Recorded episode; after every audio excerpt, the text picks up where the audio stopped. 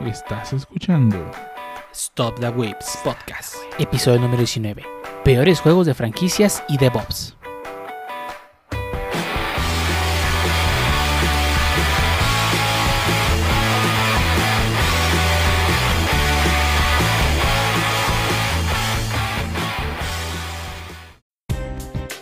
Bienvenidos a Stop the Wiz Podcast, episodio número 19, un podcast dedicado a hablar de anime, internet, juegos, manga, desarrollos y demás cosas que le interesan a los whips. Y en ocasiones hablamos de juegos también. Y el día de hoy nos encontramos con mucha gente en este estudio virtual como, como todas las semanas. Y empezamos contigo, Ángel, dinos, ¿cómo has estado? Bastante bien, jugando pues variedad de juegos, he estado jugando un poquito de Total War, ahorita ya pues el nuevo juego que está de moda, el Fall Guys, está entretenido. Eh, y acabo de adquirir también el Tabletop Simulator, es muy buen simulador para juegos de mesa ahorita que están en la pandemia, igual yo creo que lo mencionaré de nuevo en las recomendaciones, pero ha estado a gusto, tranquilo, todo bien. Y no sé contigo Pancho, ¿qué tal la semana? ¿Cómo te has pasado? Pues bastante bien, eh, no sé, siento que no he estado durmiendo lo que debería. Pero pues estoy emocionado porque me, compré por fin mis Golden Sun en físico y espero ahora sí terminarme ambos y no solo uno antes de perder todo mi progreso. Pero bueno, ¿y tú, Shuttle, qué, cómo has estado? ¿Qué nos cuentas? Mm, pues creo que he estado bastante ocupado con cosas del trabajo, pero hasta eso nada excesivo como otras veces.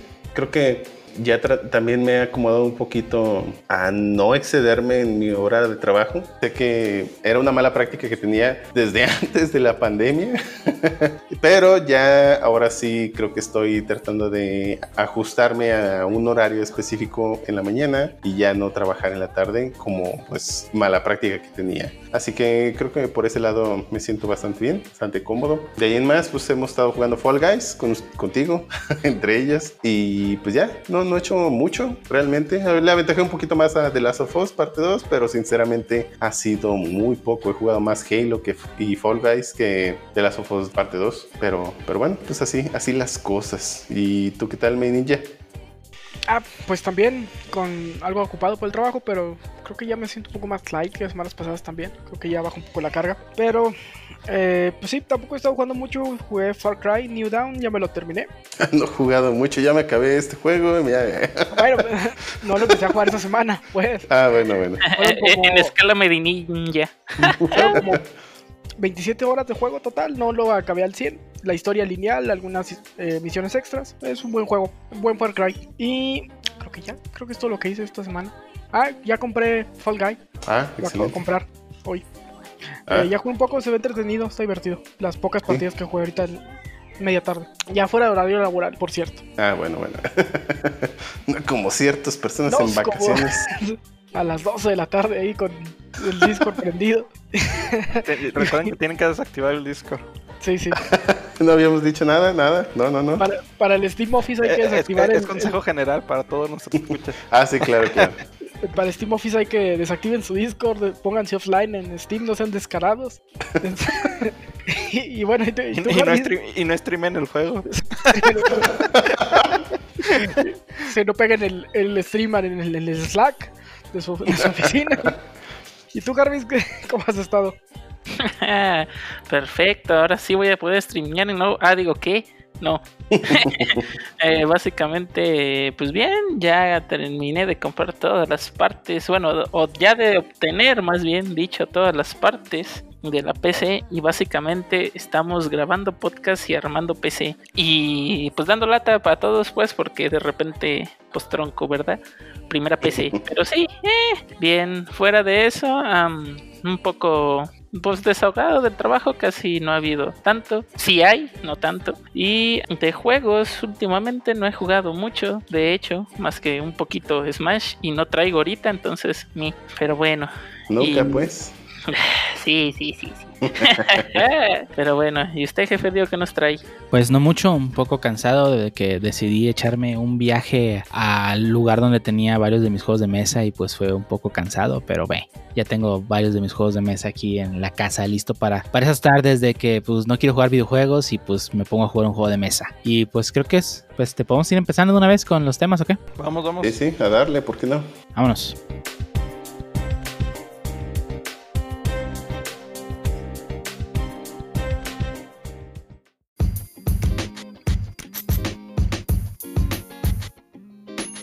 Iniciamos con el primer tema donde vamos a hablar en estas, esta semana vamos a hablar sobre juegos y ya tuvimos un podcast dedicado a hablar sobre los mejores juegos de las franquicias que nos gustan o de algunas franquicias. Y ahora vamos a hacer lo contrario, vamos a hablar de los peores juegos de franquicias que se nos vayan ocurriendo. Y para ello volvemos de vuelta a quien propuso ese tema, el Pancho. Podemos empezar contigo. ¿Qué, ¿Qué, nos tienes que platicar el día de hoy? Pues no recuerdo haberlo propuesto yo, pero pues con gusto empiezo. Y antes de empezar, quiero, quiero, quiero hacer un disclaimer, que esta es una sección de opinión y no representa la opinión de todas las personas en el universo, para que no se nos vayan a ofender. Si es que ofendemos a su juego favorito. ¿eh? Eh, tampoco Va, responde pues. a una a una realidad absoluta. Digo, es opinión de Es cada lo que el. Pancho o el Lee o Medinilla piensan. Cada Así uno de que, nosotros, ajá. sí, sí. Sí, Final Fantasy VII está bien cool. Eh, ¿Decías? Ok, vamos Esa a es opinión popular. Sí, sí, es opinión, final de cuentas. Pues como ya hicimos un, un podcast con los mejores, pues creo que valdría la pena destacar los peores, en nuestra opinión, de nuestras sagas favoritas. Y quiero empezar con Pokémon, ni más ni menos. Y pues quiero alterar un poco de contexto que al menos en el fandom está muy muy diversificada la opinión. Igual también son opiniones de otras personas. Mucha gente odia la cuarta generación por ser lenta. Mucha gente odia la quinta, la quinta generación por ser diferente. Son Mucha tontos. gente, esos. ah, sí, mucha gente odia la séptima generación por ser diferente. Y, y no es diferente en el sentido de ya no hay gimnasio, sino son pruebas para, como quien dice, la mayoría de edad. Pero bueno, opiniones a final de cuentas. Yo quiero dar mi opinión aquí. No creo, no, creo ser capaz de dar, de, precisar en una sola, en una sola, ¿cómo se dice? En un solo juego de Pokémon, sino el punto en el que marcó la decadencia. Y quiero echarle la culpa a la sexta generación, que nos, nos le quitó el alma a los Pokémon, nos empezó a quitar features. Y más que nada empezó la decadencia del resto de las series, haciéndola sencilla y vaga en contenido.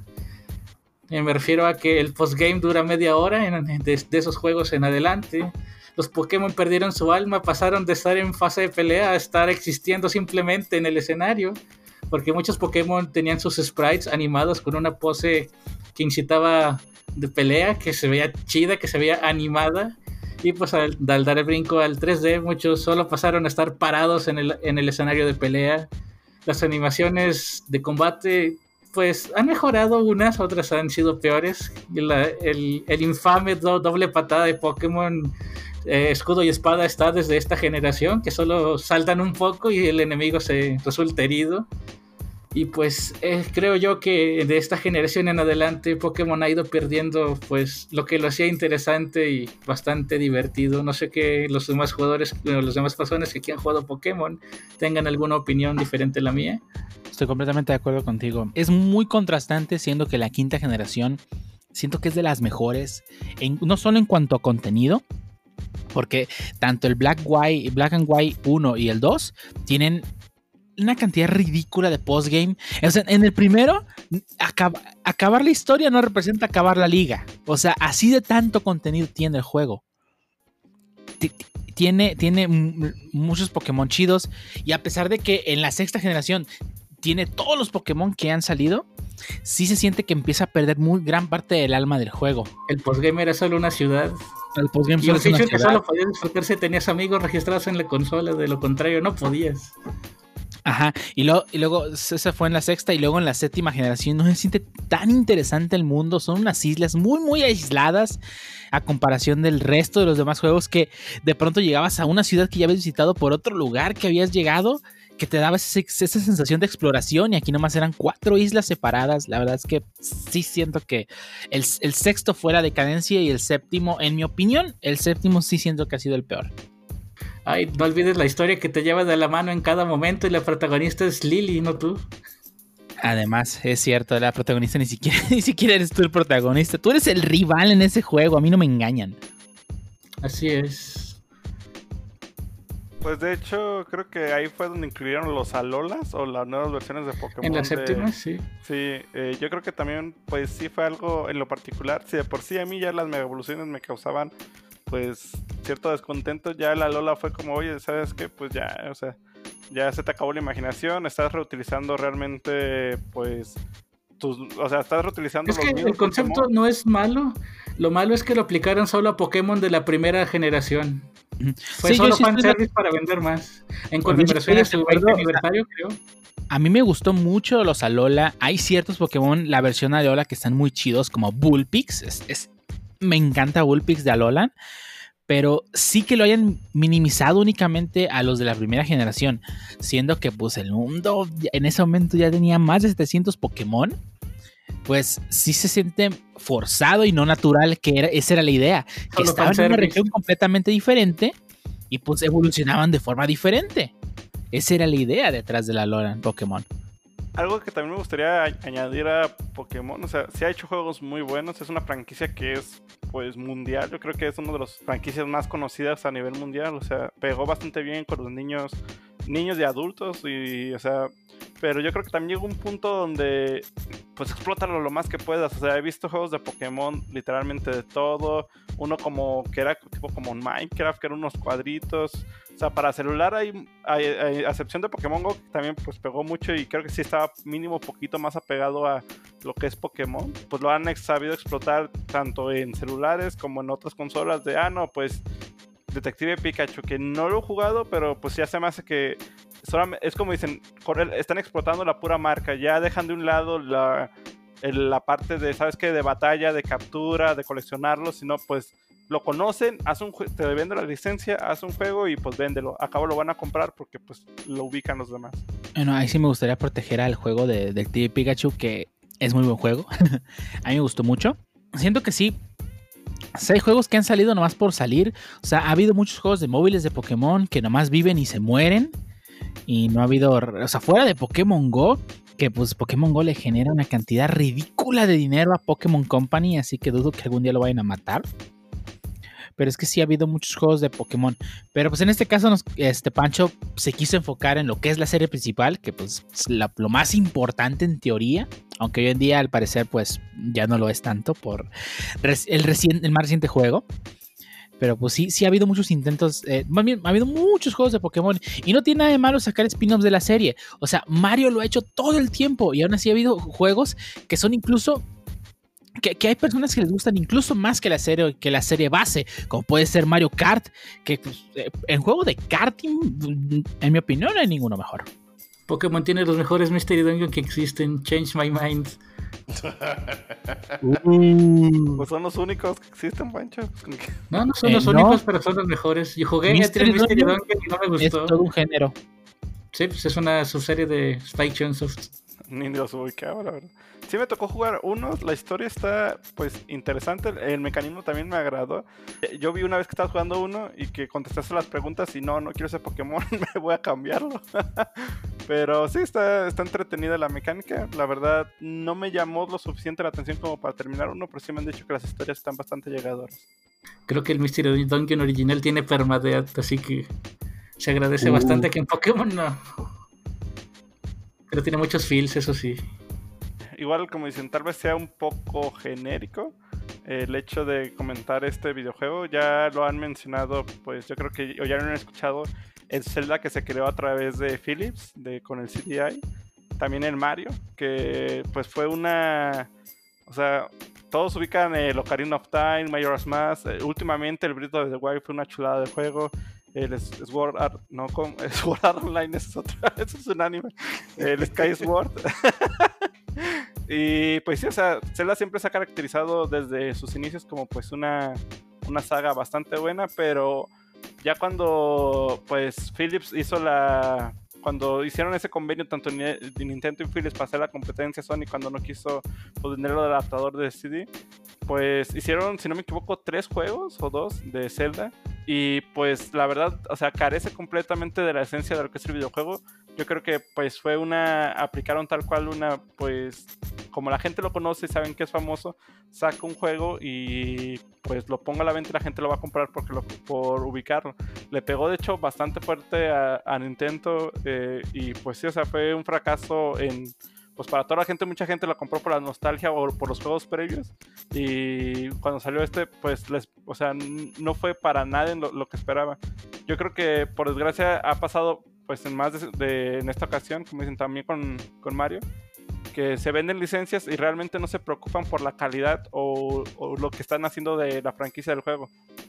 Bueno, pues quiero opinar aquí que creo que hasta Nintendo dijo que esos juegos no valen, así que creo que ahí sí coincide, se coincide hasta con el propio Nintendo de que esos son tan malos que no merecen ser llamados celdas.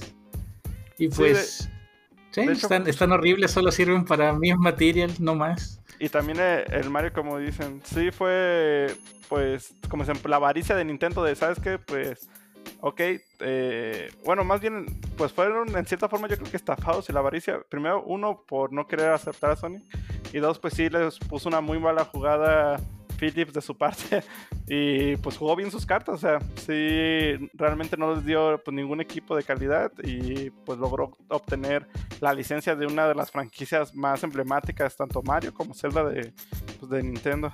Pero pues no hizo nada con ellas. También. pues, No, no, no es como que a Philips le haya salido muy bien, ¿no? Pues sí, ¿no? O sea, digamos, lo, pues, lo que pudo obtener es pues, la venta de sus consolas por los juegos que sacaron, tío, por el renombre que tenía.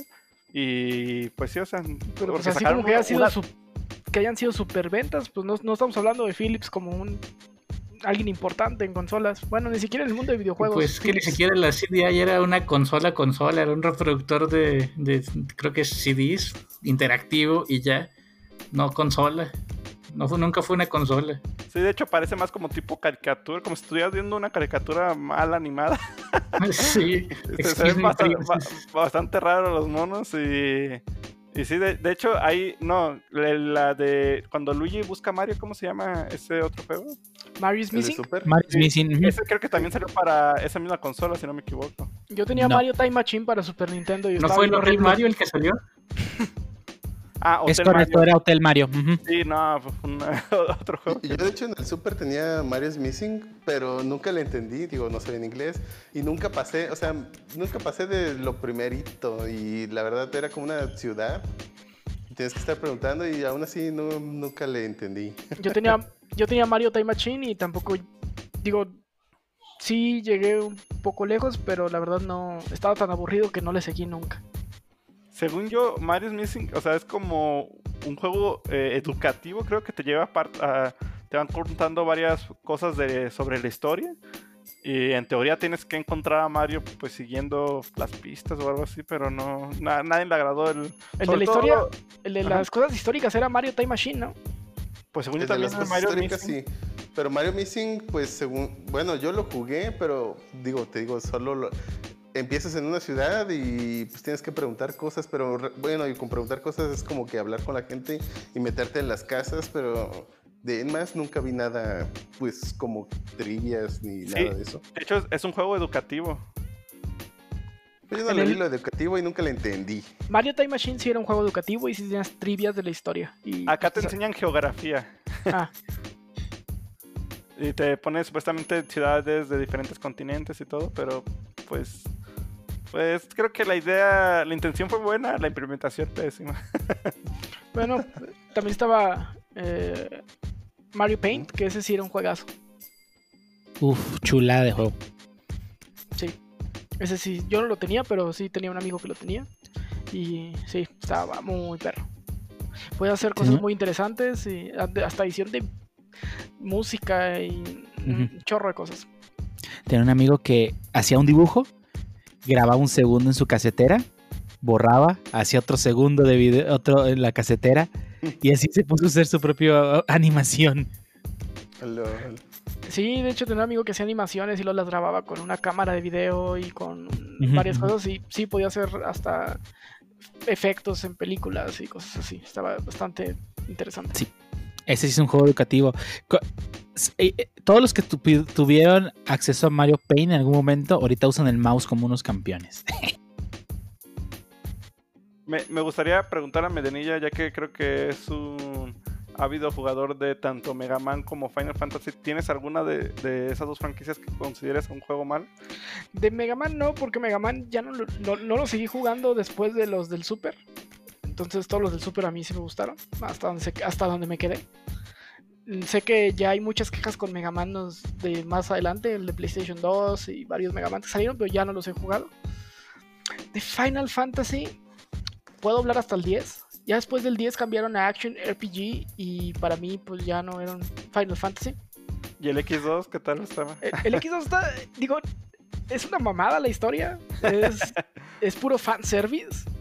Ah, Eh, de- sí, oh, sí. Y, y, y sobre todo la parte en la que los poderes, los jobs, los pones con trajes. O sea, los trajes de las moras son los que te dan los jobs. Oh, la, la. Eh, está muy chido. Pero el juego, el juego está divertido. Eh, no, es, no es un Final Fantasy clásico, eh, donde una historia eh, pues muy intrincada y como la de Final Fantasy X, que sí está muy chida. De hecho, creo que la, la historia que más me gusta de Final Fantasy es Final Fantasy X, aunque mi Final Fantasy favorito es el 9 por el juego completo. Pero la historia de Final Fantasy X está muy chida. Eh, de Final Fantasy VII a mí no me gusta. Digo, sé que mucha gente lo ama. A mí nunca me acabó de gustar. La mecánica de juego, no, no sé, no, no, me, no me interesó. Una de las cosas que me gusta de Final Fantasy es cómo tienes tu party.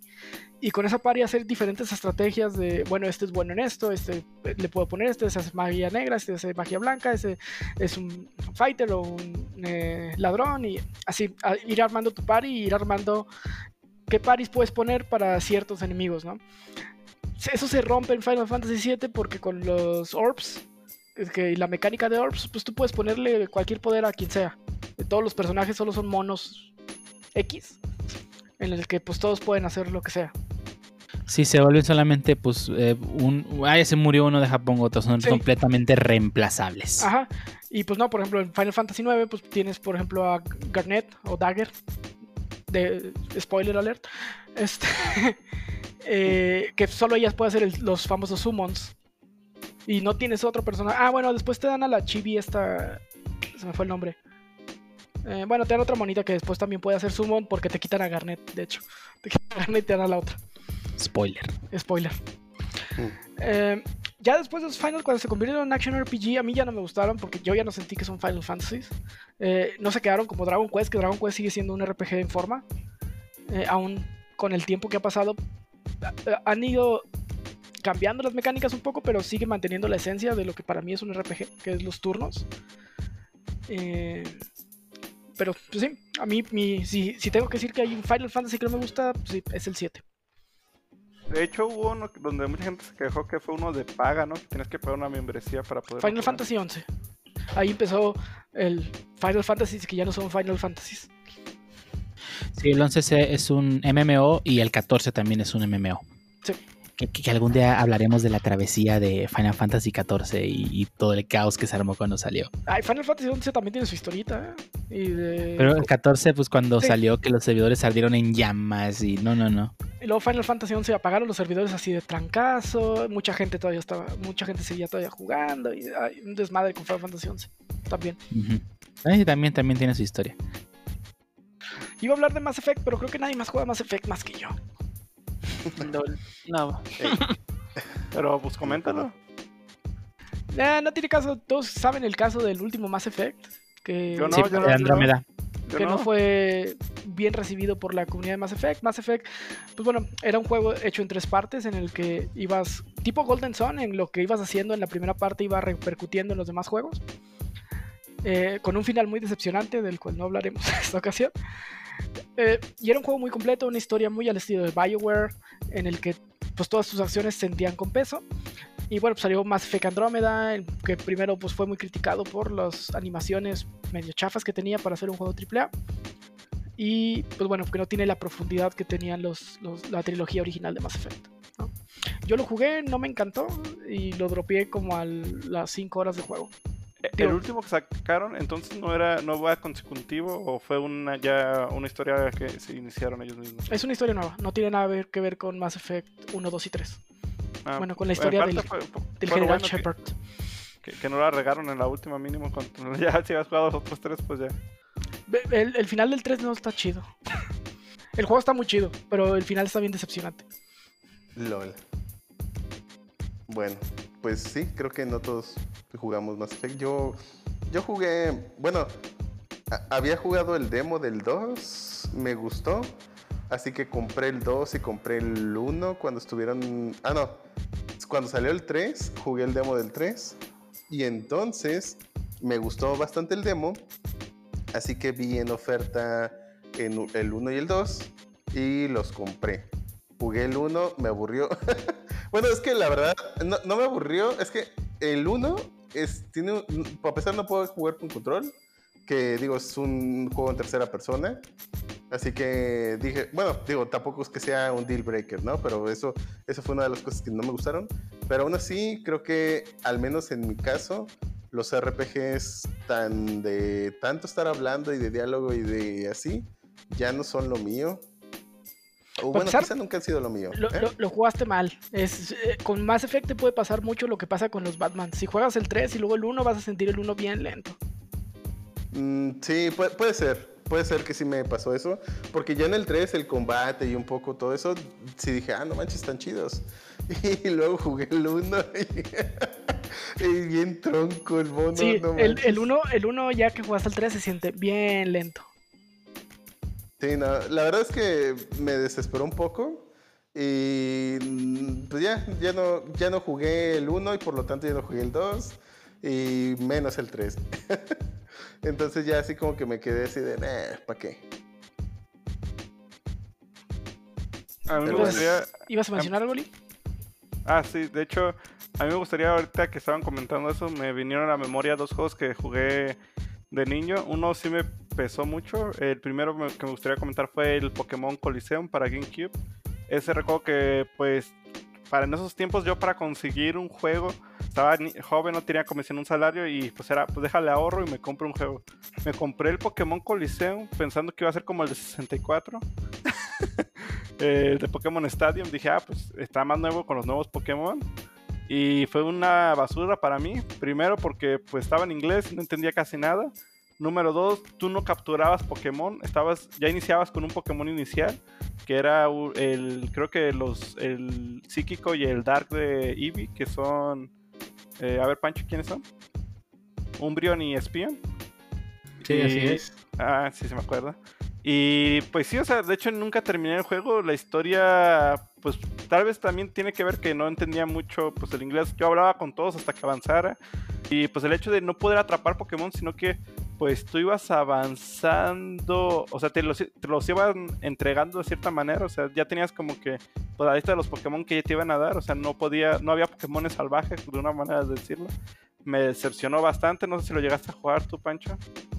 Eh, lo empecé a jugar hace poco y no lo terminé. No sé, las peleas son muy extenuantes en ese juego y no llegué a acabármelo. Pues sí, o sea, fue para mí me pesó mucho porque fue de los juegos que ahorré bastante para porque, o sea, lo que era en ese momento Digimon y Pokémon era como para mí lo máximo. Y pues me decepcionó totalmente. Y el otro juego que quiero mencionar, igual no me diluyó tanto porque pues PlayStation 1 y pues por desgracia chip pues el primer juego que jugué de Digimon fue el Digimon World 1. Creo que es de los juegos de Digimon que más me han gustado hasta este momento. De hecho, ya lo he mencionado en otros podcasts. Eh, me gustó mucho la mecánica de pues que tú lo vas entrenando, vas avanzando, que tienes que ir complementando elementos de la isla y el modo historia estaba pues genial. Y si se te moría tenías que crear otro nuevo, según las estadísticas es como evolucionaba. Estaba, para mí estaba perfecto. Cuando compré el 2, me pasó algo parecido con Pokémon, de vas a iniciar con estos y avanza la historia y no vas a tener otros. O sea, sí entiendo el hecho de pues que cambió mucho la mecánica. Yo creo que fue me decepcionó más el cambio de mecánica de uno a otro o lo que yo esperaba. Y pues sí, para mí esos dos juegos sí me, a mí me decepcionaron bastante porque pues tenía otra, o venía de otra experiencia mucho mejor. Y ya cuando pues la cambiaron no, pues no me gustó para nada. Pues Pokémon XD y Coliseum eran complementos a los juegos de Game Boy Advance. Así que no había mucho contenido más que completar el Pokédex con las que siete versiones que se necesitaban en ese entonces. No, pues yo no tenía Game Boy Advance, así que pues. pues no se entiende. Eh, sí, de, igual de otra franquicia. Y bueno, para ser más exactos, un juego de PlayStation 2. Supongo que nadie lo va a ubicar, o quiero pensar que nadie lo va a ubicar. Pero el juego se llamaba Malice. Ah, Alice. No, Malice. M-A-L-I-C-E. Ah, básicamente era un juego realmente, debo decir, muy, pero muy, muy, muy malo. Digo, a mí no me gustó para nada. Digo, siempre he dicho que a caballo regalado no se, lo de, no se le ve colmillo, como coloquialmente se dice. O sea, si es gratis, pues bueno, está bien, no me quejo, ¿no? Básicamente este juego me lo regalaron y empecé a jugarlo y realmente el juego, bueno, a mí no me gustó, no le hallaba, bueno, en ese momento no le hallaba sentido, hasta de los gráficos, o sea, literal traías una mona, digamos, como un, con un mazo gigante y le estabas dando como un tipo de pétalos o lenguas, no sabías distinguir a qué demonios estabas matando.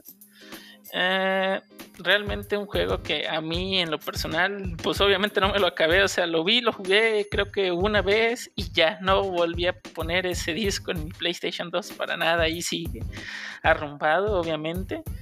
Este juego fue desarrollado por Argonaut Games, una empresa que, bueno, que era de software eh, y era, pues, este, su base estaba en Reino Unido y pues dejó de existir básicamente un año antes de que saliera este juego, o sea, literalmente como que fue su último desarrollo y pues al parecer no le echaron ganas, o sea, como que ya sabían que pues iban a desaparecer, ¿no? O sea, ellos en el primero de octubre del 2004 creo que desaparece esta, digamos, esta empresa y en 2005 sale Malice a la venta, o sea, ni, creo que ya inclusive no sé si habría problemas, pero realmente fue un juego del asco. Si tienen oportunidad de ver un gameplay o de jugarlo, si lo quieren emular, adelante. Pero ¿cuántos juegos subo de esto? ¿No más uno? Ah, de Mali sí, pues o sea, literal les de cuenta que fue su último juego. Otros de los juegos que llegaron a desarrollar ellos fue por ejemplo los de Harry Potter para lo que era la piedra filosofal y la cámara secreta para el Play 1, ellos los desarrollaron, desarrollaron el Bionicle para Game Boy Advance, o sea, sí tienen otros tipos de, de juegos, pero ese fue su último y horrible estuvo, o sea, horrible, horrible. Tal cual hecho, los de Harry Potter que, mencionaste eh, sí se me hacían pues entretenidos. Creo que en ese tiempo, como insisto, no sabía inglés, creo que el hecho que estuvieran en español y haber visto las películas sí era llamativo. Y tenía y pues jugaba de historia tal cual. Sí, digo, a lo, mejor el, estudio no era tan malo, pero digo, no desconozco las circunstancias. Pero como te digo, o sea, digamos, ellos desaparecieron octubre de 2004 y el juego no me acuerdo en en que me salió del 2005, o sea, a lo mejor hasta en marchas forzadas entregamos y ya nos vamos, ¿no? Mm, al menos para ese juego específicamente eh, es, digo, no lo volvería a jugar en yo, al menos yo en mi vida no lo vuelvo a jugar. Eso sí es un juego malo. Si se quejaban de E.T., ese yo creo que ahí va, ahí le va, ahí le va. ¿Y tú, Chatter, qué nos ibas a contar? Bueno, eh, creo que la idea es de hablar de alguna franquicia en particular y mencionar alguna de esa franquicia que esté bien chafa. Así que me gustaría traer a la mesa la franquicia de Plantas contra Zombies. Básicamente tienen, pues si no mal recuerdo, cuatro juegos que son Plantas contra Zombies, el original, el Plantas contra Zombies 2 y dentro de la misma franquicia tienen los Garden Warfare, que son unos shooters en tercera persona que la verdad están para, para mi gusto bastante entretenidos. Pero específicamente creo yo que los peorcitos o el peorcito es Plantas contra Zombies el 2. Estuvo, digo, originalmente el, primero salió para PC y por supuesto fue un... Eh, eh, bueno, no sé si fue porteado realmente el 1 a móviles, según yo. lo, vendí, lo venden, o sea, eh, no es de acceso gratuito, te lo venden porque como es un modo historia, o sea, pues te lo terminas y ya, o sea, no es como en el 2 ah, ¿Pero que... está para móviles? Sí, sí, incluso Nintendo 10. Ah, nice. Con gráficos súper, súper bajados. Sí. lo llegué a jugar. Sí. Y tenía un modo batalla, de hecho.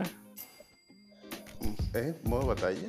En el 10 donde pues te ponías de un lado eran los zombies y el otro eran las plantas y pues te, daban cerebros para ir poniendo zombies para atacarlo. Ah, ok. Pero bueno, el, que de plano creo que sí estuvo bien chafa fue el Plantas contra Zombies 2. Porque creo que estuvo demasiado pensado para microtransacciones. Obviamente fue cuando Electronic Arts dijo, ah, venga, chepa acá. y vamos a hacer el siguiente y a ordeñar la vaca. Y entonces sacaron este juego que si bien realmente no tuvo malos reviews, el juego en sí no era malo. El problema aquí eran las microtransacciones que pues al menos yo lo jugué y pues era bien enfadoso que para pues avanzar era pues no exactamente necesario lo de las microtransacciones, pero pues te, te afectaba mucho el no comprar nada. Entonces, eh, sin mal no recuerdo, te limitaba hasta cuánto podías avanzar en cuestión de microtransacciones. No, de hecho, ¿Mm? ¿sí? yo en lo particular, eh, de hecho lo retomé hace poco y sí, lo volví a desinstalar porque eh, ya al inicio era, ok, si quieres cierta planta, o sea, literalmente hay plantas que solamente puedes conseguir con dinero. O sea, no, no dices, ah, bueno, consigo diamantitos de viendo videos o pasando el tiempo y no necesito invertirle para conseguir ciertas plantas, pero no. Acá tal cual hay plantas que si no las compras con dinero, pues no te las desbloquean. Eso es una. Ya ahorita agregaron los niveles en las plantas. Ya agregaron la modalidad donde pues tienes, porque digamos llegó un punto donde se acabaron la historia y ahora cómo hacemos que la gente pues invierta más dinero.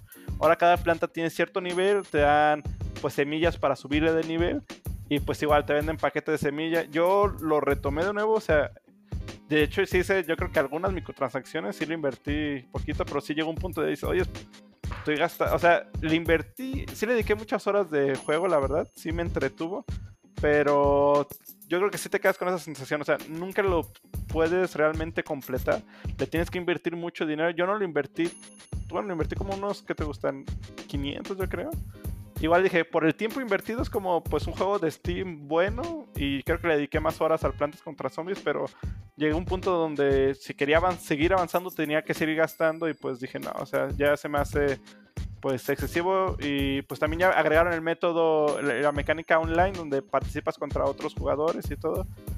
Eh, sí se me hace entretenido, pero sí, yo creo que esa parte sí se nota demasiado, o sea, la verdad sobre todo conforme vas avanzando, llegas muy rápido a un punto donde, ¿sabes qué? Pues no puedo avanzar porque pues no tengo las plantas suficientes o las que necesito, pues no las puedo pagar. Y sí, siento que, como tú dices, fue, o sea, desde un inicio se vio que era, iba orientado a eso y pues lo supieron explotar muy bien. Por, pues bueno o malo, pero lo explotaron.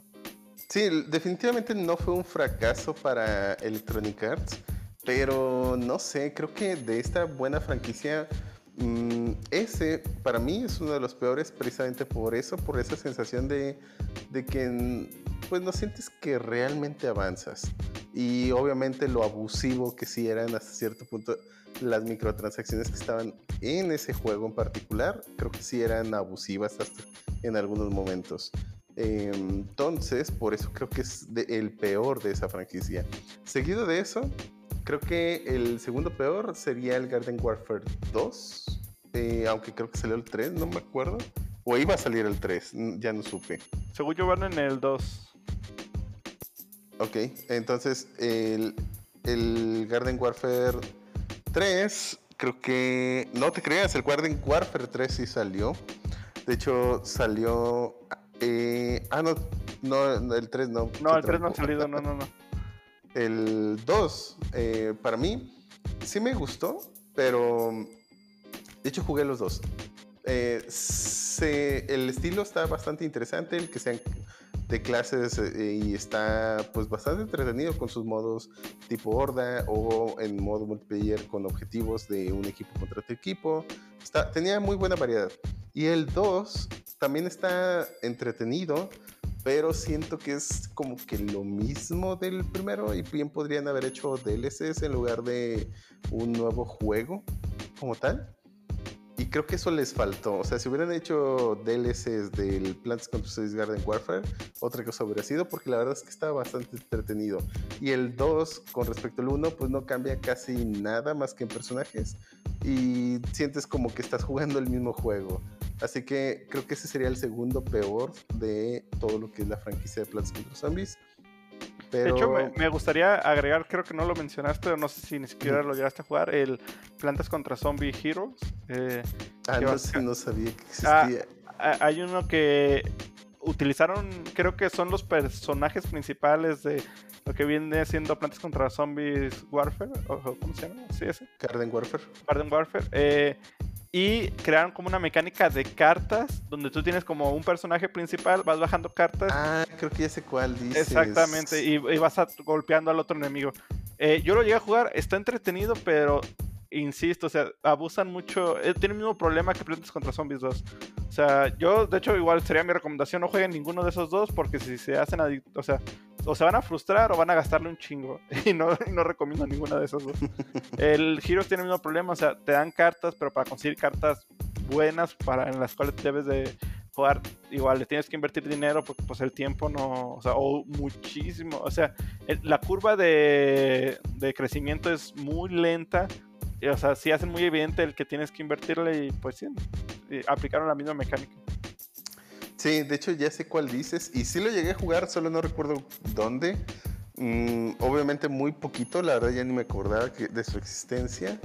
Pero sí, estaba bien chafa. De hecho, ese sí me aburrió en cuanto lo jugué. Porque estaba súper lento lo de las cartas. Luego tenían cooldown las cartas. Y nah, estaba bien chafa. De por sí, pues te dan cartas bien chafas eh, si no comprabas. Y nah, la verdad eh, muy olvidable. No, ni, ni me interesó, sinceramente. Entonces creo que cambiaría incluso de lugar.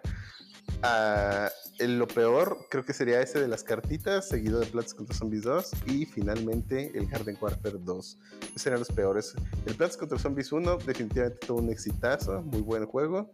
Garden Warfare creo yo que no fue un exitazo, pero la verdad es que es muy bueno y sí tuvo pues su buena recepción al principio.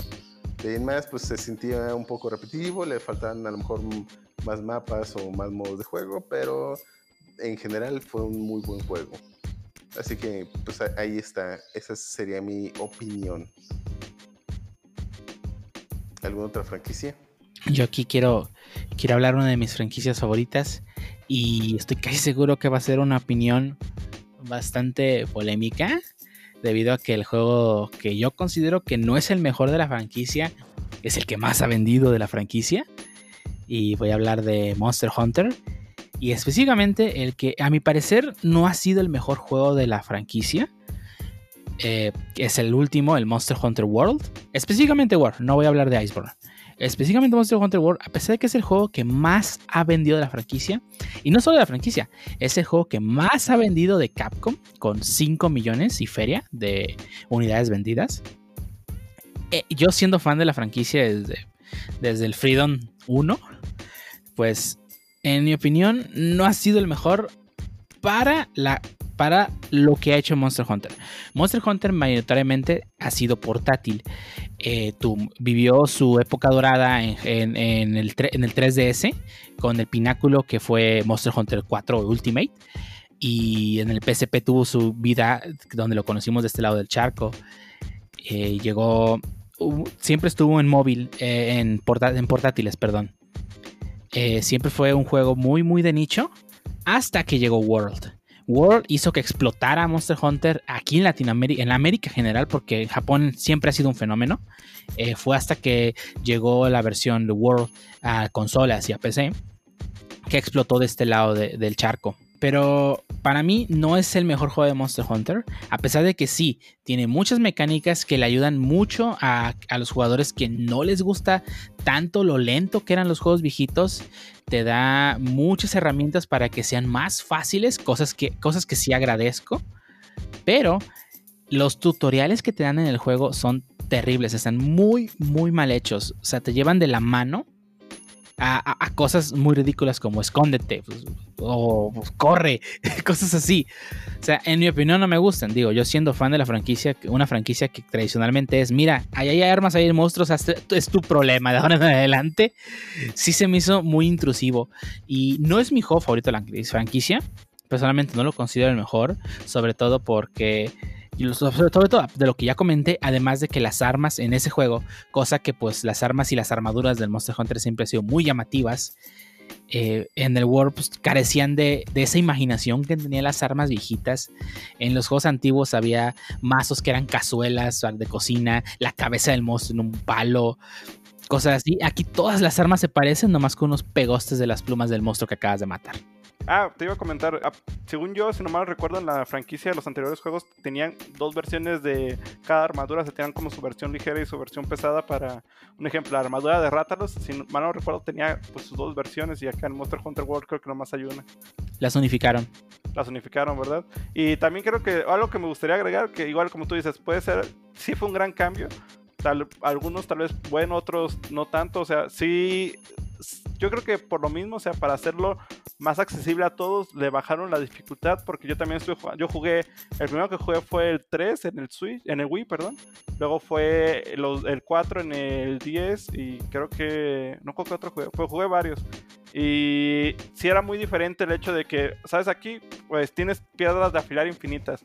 Allá tenías que buscar tus piedras de afilar, tenías que crear tus picos normales o según el nivel que ibas teniendo. O sea, ya ahorita te, o sea, ya cuando tomas una hierba automáticamente se convierte en poción. Ya no te, o sea, te quitaron mucho el hecho de, ah, pues tengo que andar crafteando, tengo que andar, pues creando mis, o sea, te, o sea, te lo hicieron más simple para que te enfocaras como dicen en el puro juego, pero yo creo que también era parte de la experiencia todo lo demás. El hecho también de lanzar las ¿cómo se dice? Las granadas para señalarlos, eh, las para marcarlos, perdón, y andar buscando dentro del escenario, ya que pues ya tienes los lazarillos que te que te pues te guían directamente al monstruo y si se mueve te dicen por dónde se fue y cómo llegar. Igual, pues creo que para mí, como tú dices, sí es un buen juego, sí, sí cambiaron bastante el tronco, yo creo que para, como dicen, el tronco base del juego, para los que ya venían de la vieja escuela y pues les gustaba mucho el otro mecanismo, sí puede ser un golpe fuerte, pero pues el lado positivo que yo le veo es eso de que mínimo se dio a conocer más y pues ya hay más gente que le llamó la atención esa franquicia. Ajá, exacto. Sí, ese es, el lado positivo. O sea, ya hay más gente jugando Monster Hunter, lo cual pues es chido para la comunidad. Y digo, o sea, decir que es el peor juego de la, de la saga eh, no quiere decir que el juego sea malo. Al contrario, Monster Hunter World es un excelente juego. Es el mejor Monster Hunter de consola casera, no, de por- no en general. Eh, pero sí mm, tiene muchas cosas que a mí personalmente no me gustan. Pero aún así, el juego, el juego es muy bueno. Y es bueno que haya dado a conocer esta franquicia que durante mucho tiempo fue de nicho. De verdad, yo cuando jugaba Monster Hunter en el 3DS, solo conocía a dos personas más que jugaban Monster Hunter. Uno era un, mi hermano y otro era un amigo. eran las únicas dos personas que conocía que jugaban Monster Hunter.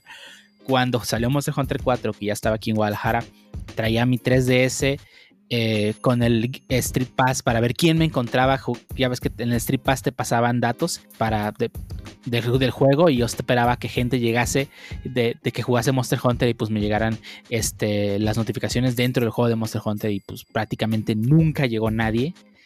Pero sí, o sea, eh, no es un juego malo, al, con- al contrario es muy bueno y creo que la expansión de Iceborne lo mejo- mejoró mucho de las cosas que a mí no me gustaron, sobre todo las armas que ahora sí ya hay armas más bonitas. Y no, no solo bonitas, sino imaginativas. Pero sí, o sea, no es un juego malo, es muy buen juego, pero sí, no es el mejor de la franquicia. Si quieren hablar de su peor Grand Theft Auto. el peor grande foto es el anterior al que, al que recientemente saliente salió. ¿El 4? O sea, el- los grandes fotos son, cada uno es mejor que el anterior. Ah, Sí. bueno. Supongo. Creo que el- mi menos favorito es el 3. Creo que es el que siento más sin alma y casi no. De hecho, Ah, el- es porque no jugaste el 2. O Ah, el uno. el 1 y 2 ni si- son juegos tan diferentes que ni siquiera los menciono. O sea, son isométricos y son otro juego. Aunque están numerados con la. Con la. eh, bueno, con la numeración principal, pues. Digas, válgase.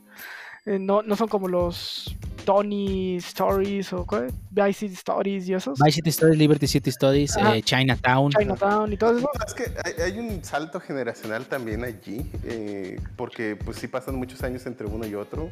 Digo, Así También que- hubo entre el 3 eh, Grand Theft Auto San Andreas y Grand Theft Auto 4. O Grand Theft. Auto 4. Bueno, de Grand Theft Auto 4 o Grand Theft Auto 5 creo que es el salto que menos se nota. Pero de los Grand Theft Auto Vice City 3 al Grand Theft Auto San Andreas, pues sí hay un salto muy grande. Y del Grand Theft Auto San Andreas al Grand Theft Auto 4, pues también hay un salto generacional. Y el salto de gran, al próximo Grande Auto 6 sí va a ser un saltote. Sí, creo que los, los saltos que no, hubo no se notaron tanto fue del 4 al 5 y del 3. Bueno, del 3 y sí no hubo un salto, salieron en la misma, prácticamente en la misma consola. Sí, o sea, fue, fue el 3, el Vice City, el San Andreas y luego en la PSP el Liberty City Stories, el Vice City Stories y el Chinatown Wars. Sí, pero el 1 y 2, pues yo creo que ni siquiera cuentan como la misma Pues es que franquicia, se- diferente, sería como ¿no? decir- sería como decir el, el primer Zelda, el Zelda 1 y el Zelda 2 comparados con Ocarina of Time o Breath of the Wild. Como O dicen, sea, sí, que, sí, ¿eh? que en su tiempo, como dicen, fueron buenos juegos y igual tal vez no envejecieron tan bien como, ah, pues ahorita los quiero jugar, pero no los consideraría malos. Ajá. Es que, por ejemplo, incluso el Grand Theft Auto 2, para, yo, yo creo que sí vale la pena contarlo, porque a pesar de su salto generacional que hubo entre el 2 y el 3, sí era un juego malito. o sea, a pesar de, de que en su generación, cuando salió y cómo fue y lo que había, de todos modos sí era un juego malo. Theft Por eso Auto 1 nunca también. destacó. También estaba bien horrible.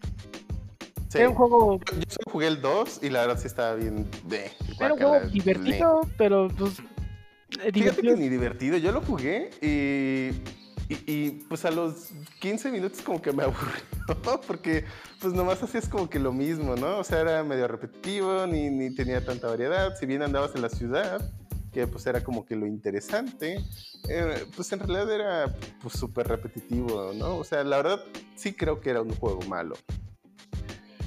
Eh, Bueno, yo no recuerdo si jugué el 1 o el 2, pero sí recuerdo que había muchas cosas por hacer en la ciudad más de desmadre que el seguir la historia. Digo, Ajá. era experimentar qué podías hacer. Pero pues, sí, no, no tenía el, el- la complejidad ¿no? que ya después vimos en Grand Theft Auto 3 y Grand Theft Auto Vice, Ujú. Vice City. Que, que bueno, se alcanza a ver que, que era como que lo que intentaban, ¿no? Eh, o sea, digo, ya, ya analizándolo un poquito a fondo entre el 2 y el 3, se ve que claramente querían lograr esa sensación de mundo abierto. Digo que ya hemos hablado en otro podcast acerca de cómo Grand Theft Auto 3 habilitó todo lo que fue una serie de otros juegos y franquicias con mundo abierto. Pero si, si llegaron a jugar Grand Theft Auto 2, digo, el 1 yo no lo jugué, pero si, si jugaron el 2, se alcanza a ver que al menos los desarrolladores estaban pues intentando experimentar un poco, ¿no? Acerca de esto de los mundos abiertos eh, y darle libertad al jugador, aunque pues muy mal ejecutado en el caso del 2. Eh, Sí, pero, pero en este caso, o sea, sí me gustaría hacer notar de que, pues, eh, Grande Foto es una franquicia donde si estás diciendo que de los juegos este, anteriores son peores que los más nuevos, pues quiere decir que la franquicia va mejorando cada vez más y eso es muy bueno. No, o sea, sí, eh, definitivamente. Caso, caso, si me dijiste que el Grande Foto 4 es el peor, pues, pues sí. O otras franquicias que es como lo que dijimos, el, el- el Monster Hunter, pues el, el más nuevo no se me hace tan chido, pues, pues, quiere decir que fue un paso para atrás. Aunque en el caso de, de, de Grande Foto, pues, o sea, si está diciendo que cada juego consecuentemente fue mejor que el anterior, pues esto es una mejora y eso es lo que se espera de los juegos. Hay detallitos que me gustan más de Grand Theft Auto que de Grand Theft Auto 5, ¿eh? Digo, son detalles a lo mejor pequeños, como algunas cosas de la inteligencia artificial de la policía. Eh, Nico Bellic, algunas eh, Nico Bellic me cae mejor que cualquiera de, de los protagonistas de Grand Theft Auto 5. Eh, Trevor me cae la punta. Pues, bueno, creo que la idea de Trevor es esa, ¿no? Sí, la idea del Trevor es que te caiga mal.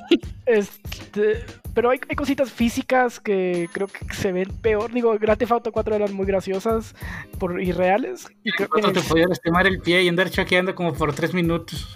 Sí, pero y en el 5 hay cosas que extrañé del 4. Digo, Empujar a la gente, Sí. que la gente aguante trancazos.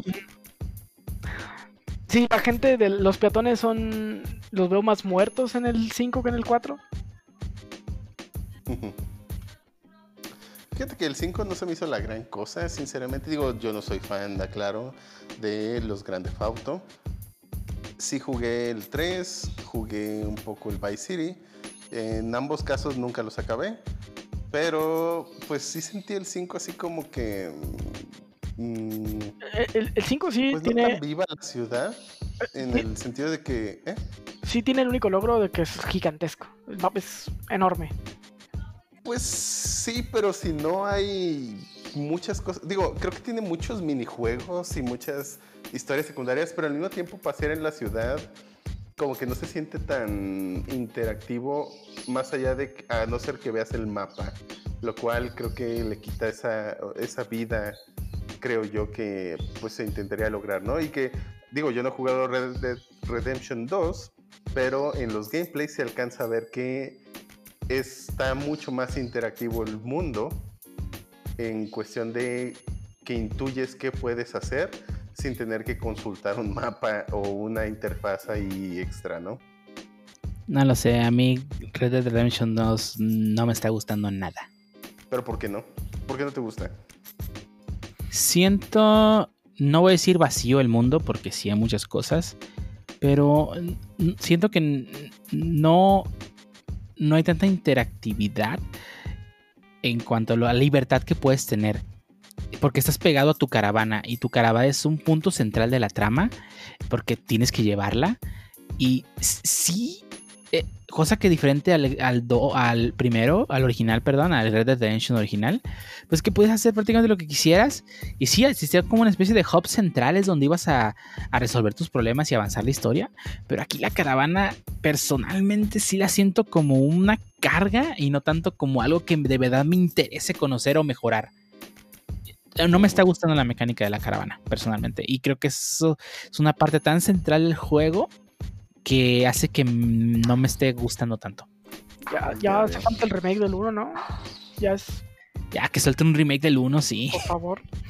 No remake, güey, que sea un HD 4K bullshit, bullshit, con eso me conformo. Que lo saquen para PC, punto. Sí, con eso. Pero bueno, creo que ya nos salgamos un poco en ese tema, así que pues igual si tienen alguna duda, comentario de algunas cosas que hicimos y no están de acuerdo con los juegos que no nos gustan, o si están de acuerdo, o por qué, o cualquier cosa, pues lo escuchamos en nuestras redes sociales, ahí los esperamos y pues cualquier comentario que nos den, lo leeremos al vivo. Compártanos ¿qué, qué juegos no les han gustado de una franquicia pues que ya tenga al menos más de un juego. Y si no coinciden con algunas de sus opiniones, como bien dice Dio, pues compártanoslo. A lo mejor nos hacen cambiar de opinión, quién sabe. Y no hablamos de Resident Evil, pero será para otro podcast. de hecho, iba a decir, me quedé con, con esa espinita de hablar del 5, pero bueno, ya. El mejor es el 4, vámonos. El 5 está bien divertido, pero el 6 ni divertido está. pero bueno, ni modo, ya nos corrió el jefe. Otro, otro portal 4 para todos. Para nueva el especial de Halloween vamos a hablar de la saga Resident Evil y Silent al completo. Ah, ese podcast de 10 horas ya lo quiero ver. Bueno, ni modo, ya nos corrieron. Vamos a las noticias. Vamos a las noticias.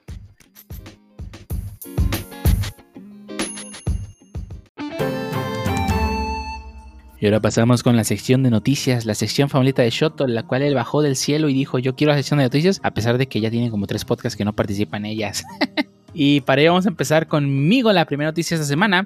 Eh, resulta que nuestro queridísimo manga At Age, bueno, que si no lo, no lo habían leído, es un manga sobre el medio de artístico de, de actores y actrices.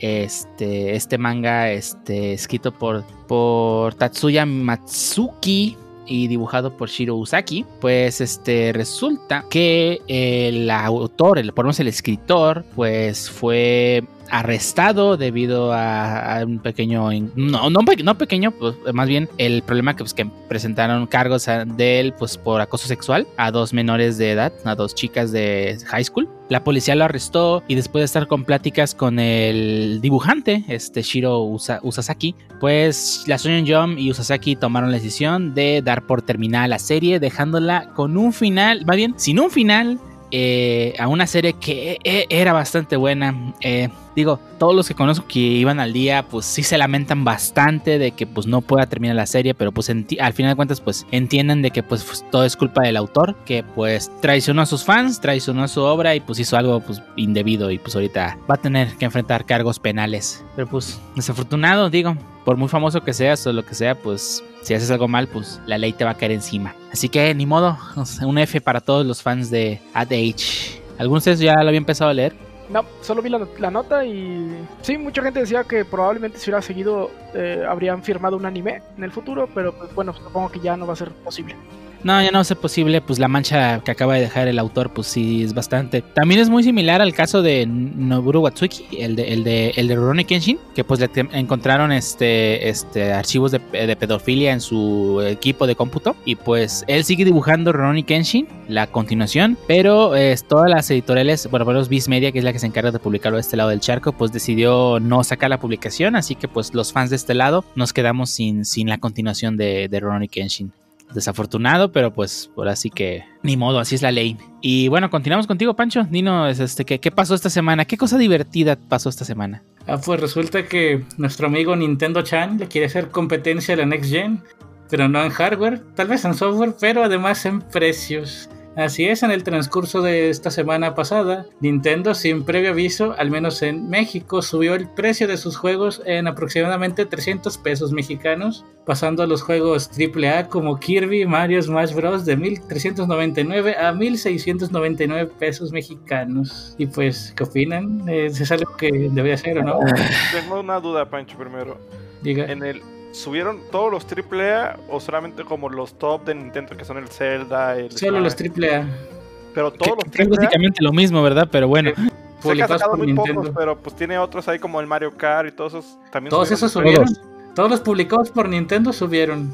No, se me hace. Bueno, en lo particular, a mí se me hace. Es que no es culpa de Nintendo, es culpa de la Tamel. Eh, siempre los defiendes, Pancho. Bueno, de hecho, es. es eh, o sea, sí, el, el, causante de todo es Natamel. Y al Nintendo tener una relación de, de, pues, de, que no, de no competencia directamente con la Tamel y que los precios como los da la Tamel al público general en Latinoamérica deben ser unos de la, de la, que la plataforma digital para que no haya competencia, pues sí, es la Tamel el que subió los precios. Pero la culpa la tiene Nintendo por seguir haciéndole caso a la Tamel. O sea, Nintendo bien podría mantener sus juegos digitales independientes a lo que diga la Tamel. O incluso, ¿por qué no mandar al diablo la Tamel y empezar a tener un poco de presencia en México, pero Nintendo o de Latinoamérica, desafortunadamente? ¿Estás diciendo que nunca va a haber Nintendo de Latinoamérica? Pues hay intentos, digo, ya están teniendo sus redes sociales con Nintendo Latam, también está Pokémon Latam. O sea, sí hay un poco de presencia, pero no al nivel de distribución.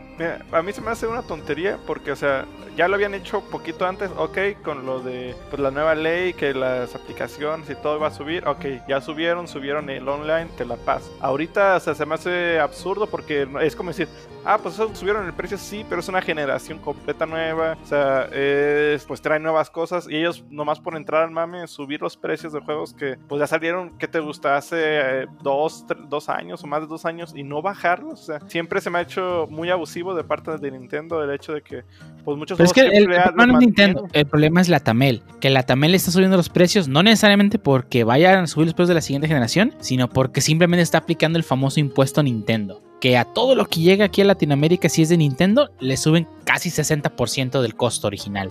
Pues, lo, por desgracia, Nintendo sigue teniendo un, como dicen, pues yo creo que sobre todo con el Switch, tiene un mercado muy grande, pero ya sí se me hace absurdo. Yo pues, no recuerdo haber comprado, creo, cuando fue, creo que fue el de Animal Crossing, el último juego que compré de Nintendo. No planeo comprar uno recientemente, de hecho.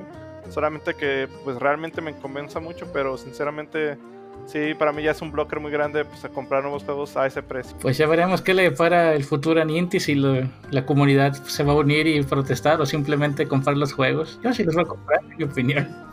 Espero que Nintendo si haga algo por el mercado. O sea, ese, ese partnership que tiene con la Tamel, es que la Tamel hace que lo que se le hincha allá abajo, eh, no, o sea, no toma en cuenta el, mercado en el que se encuentra, que es Latinoamérica, un mercado que de por sí tiene un, poder adquisitivo menor a Estados Unidos. Y digo, hay empresas que lo hacen que sí regionalizan sus precios, o sea, Steam regionaliza sus precios, Xbox regionaliza los precios, o sea, PlayStation no lo hace y Nintendo tampoco lo hace. Y no solo no lo hace, o sea, no solo está igual. Sony mínimo no le sube el precio, Sony solamente dice son 60 dólares y a lo que está el dólar. Ninte eh, acá Nintendo no lo controla él, es la Tamel que dice un día para otro, ¿sabes qué? Hoy los juegos van a estar en 1800 y háganle como quieran. Juegos de 2000 varos. O 2000 varos. No, no, no, horrible. Lo horrible del monopolio, pero bueno. Lo más gracioso es que la Tamen, ¿ustedes pueden contactar a la Tamen a través de, de, sus redes sociales? No, no tienen redes sociales, no hay forma de mentarles la madre esos pen, o sea, a ley, no hay forma. Es un correo postal a sus oficinas. Pues lo, lo, van a ignorar, pero es lo único que podemos hacer. Digo, es ridículo, Es ridículo. O sea, entiendo que los juegos nuevos le suban de precio, es algo normal, pero que me esté subiendo el Breath of the Wild que salió en misma fecha de salida que el Switch hace tres años. Ridículo. Sí, aprecio un juego triple A actual. Sí, no. Y bueno, Jarvis, ¿qué nos traes hoy? Jaja, al- algo bonito. Resulta de que Sony anda en pláticas para comprar lo que viene siendo Crunchyroll. Bueno, este rumor se debe a que actualmente la compañía de telecomunicaciones AT&T pues es dueña de los lo que viene siendo esta plataforma, ¿no? Y al parecer se encuentra en una reestructuración. ¿Qué es, le llama reestructuración? Pues este ciertos problemas en su este situación financiera, ¿no?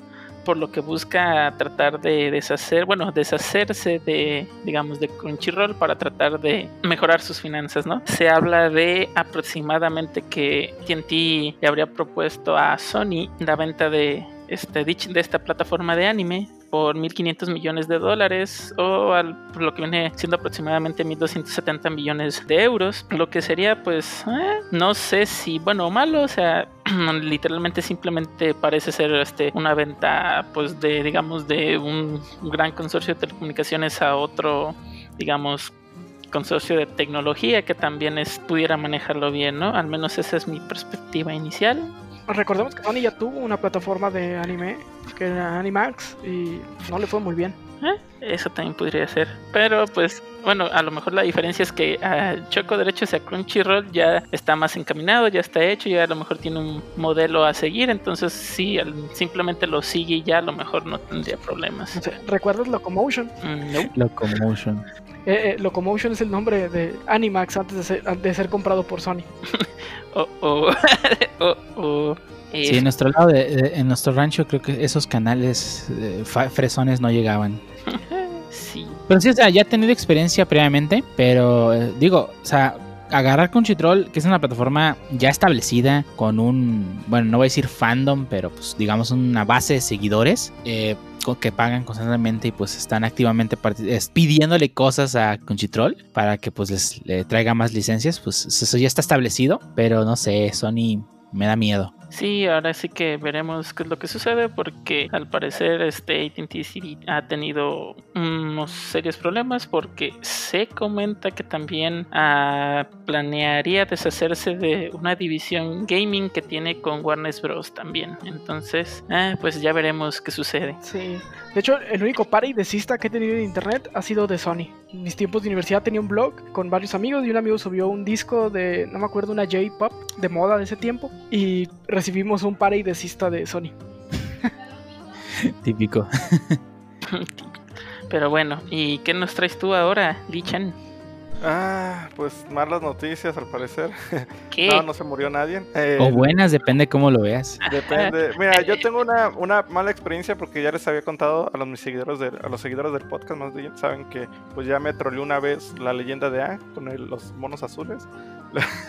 Luego fui a ver la película, quedé decepcionado y pues ahorita con la noticia de que pues les habíamos comentado previamente que pues Netflix iba a hacer una adaptación live action de la serie animada de la leyenda de Aang. Teníamos expectativas buenas porque pues, número uno Netflix tiene el dinero y número dos los creadores de la serie iban a estar participando de la mano con Netflix para desarrollar la historia. Pero este pasado junio acaban de mandar una carta en la cual dicen tal cual que este junio, el junio de este año, después de dos años de trabajo de desarrollo, Brian y yo tomamos la difícil decisión de dejar la producción, así que así se ha expresado el propio Michelle y pues sí, o sea, al parecer fue una, un problema de dirección creativa, como que pues, Netflix no respetaba las... Trataban de dirigir como los creadores la idea de cómo se iba a desarrollar la historia, pero pues al parecer realmente no tenía mucho peso su opinión o no se sentían que estaban tomándolo pues realmente en cuenta o no tenía... o como dicen, hacían lo que pues les parecía.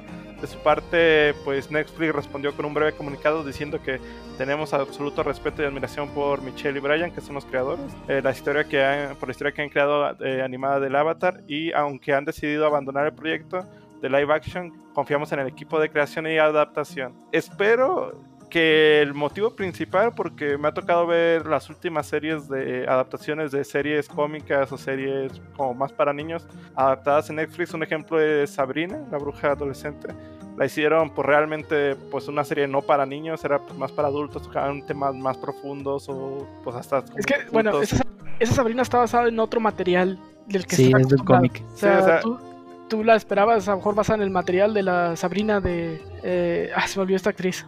Ah, bueno, la, la del Canal 5. Sí, la de donde hablaba Salem. Sí.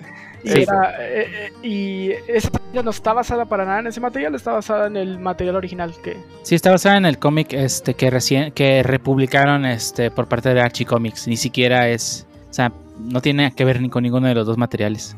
Eh, espero que la razón principal haya sido que pues toquen o temas un poco más fuertes y dijeron, no, es que pues, está más orientada para niños. Pero y sinceramente le tengo mucho aprecio a la serie. Eh, se me hace, la verdad, muy muy buena.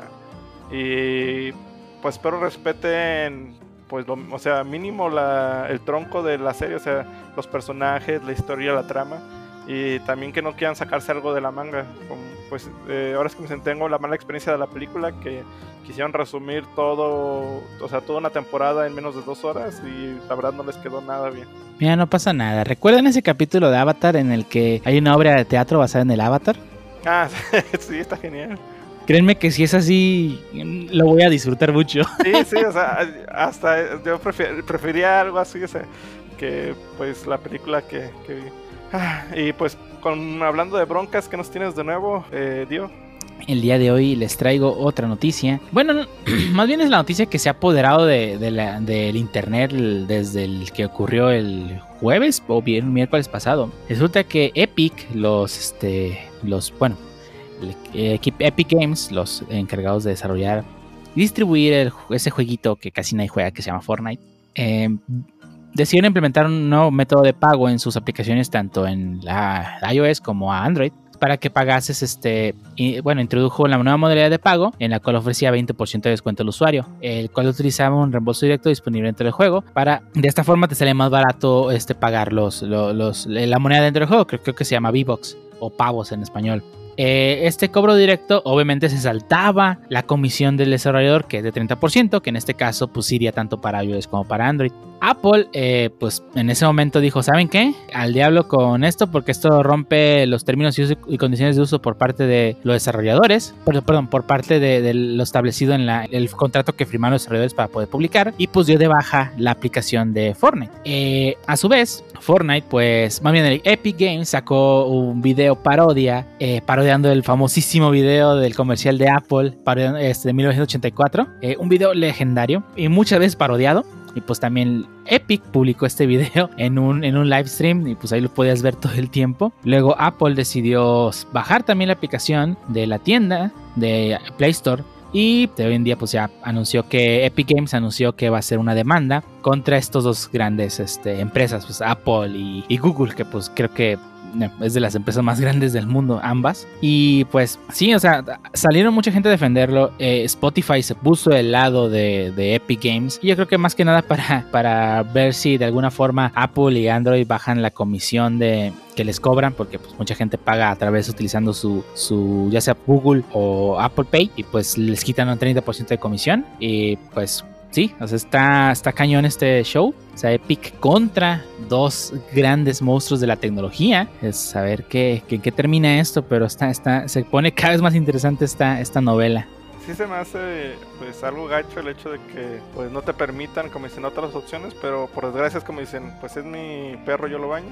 Ahora sí como tienen el derecho de decir, pues si no quieres adaptarte a mis términos, pues no entres aquí. Por desgracia, como dicen, son dos monopolios como tú dices enormes y va a estar difícil la pelea.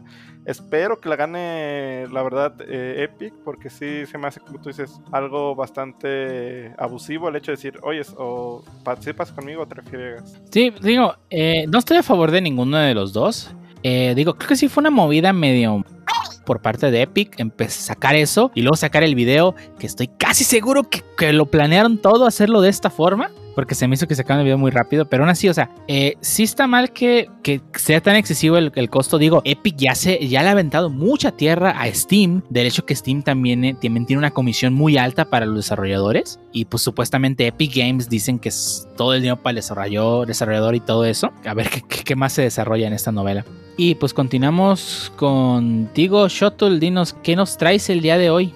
Sí, bueno, Dio, yo esta ocasión traigo más que una noticia, es una convocatoria acerca de un evento que va a suceder el próximo 24 de septiembre y hasta el 25 de septiembre de este mismo año. Va a ser online y se trata de un evento que están organizando algunas personas dentro, algunos empleados de GitHub que hicieron internamente una comunidad llamada los Octogatos. Esta comunidad básicamente está dedicada a la cultura, a promover la, diversidad latina o, o latino, eh, incluyendo diferentes idiomas, no solo el español, también portugués y además del español.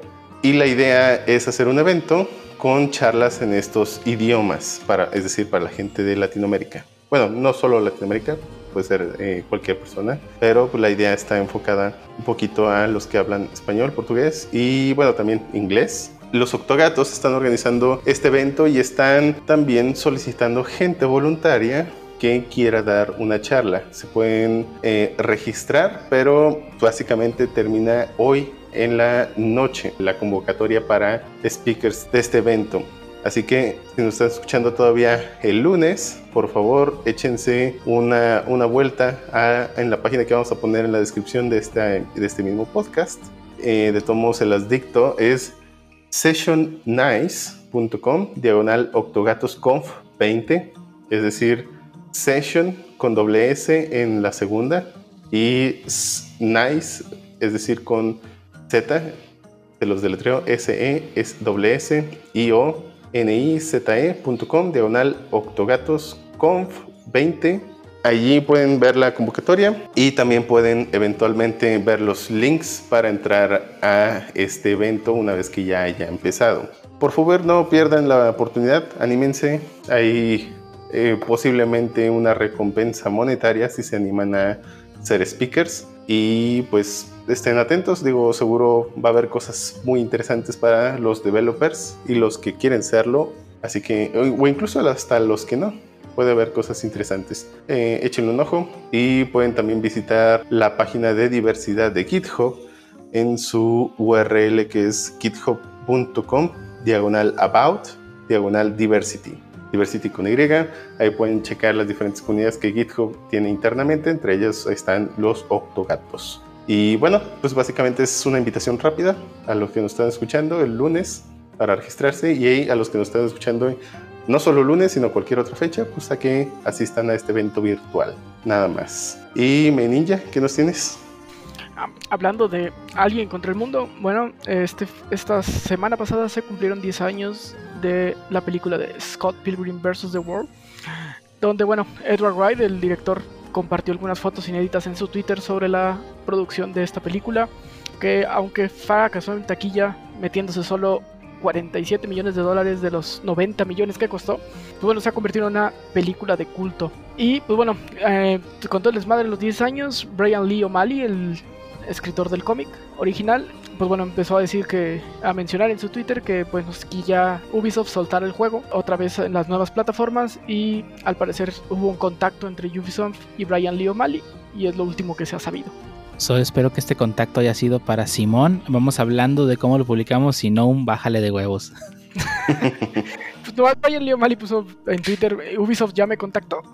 Este, supongo que si hubiera sido un baja de huevos, pues hubiera puesto, pues ya me dijeron que, pues que no, en ni madre. Que le bajara de huevos. y bueno, pues a lo mejor yo creo que sí, pero un, bueno, pues cómo le hacemos para eh, renovar las licencias de este juego, ¿no? Ay, sí, ojalá, ojalá lo vuelvan a publicar todas las consolas nuevas, lo, lo vuelvo a comprar en cuanto salga un, ese juegazo. Eh, sí, en Switch o Steam, el que sea donde sean, lo compro.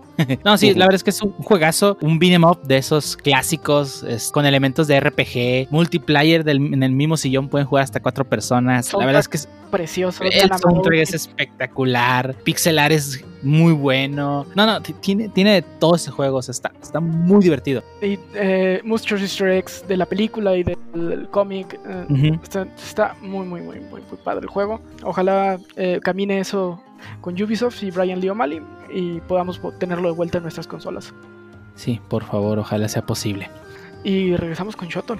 Sí, bueno, ahora también les traigo otra noticia. Bueno, no, no también, más bien ahora les traigo una noticia de verdad, que más que una convocatoria.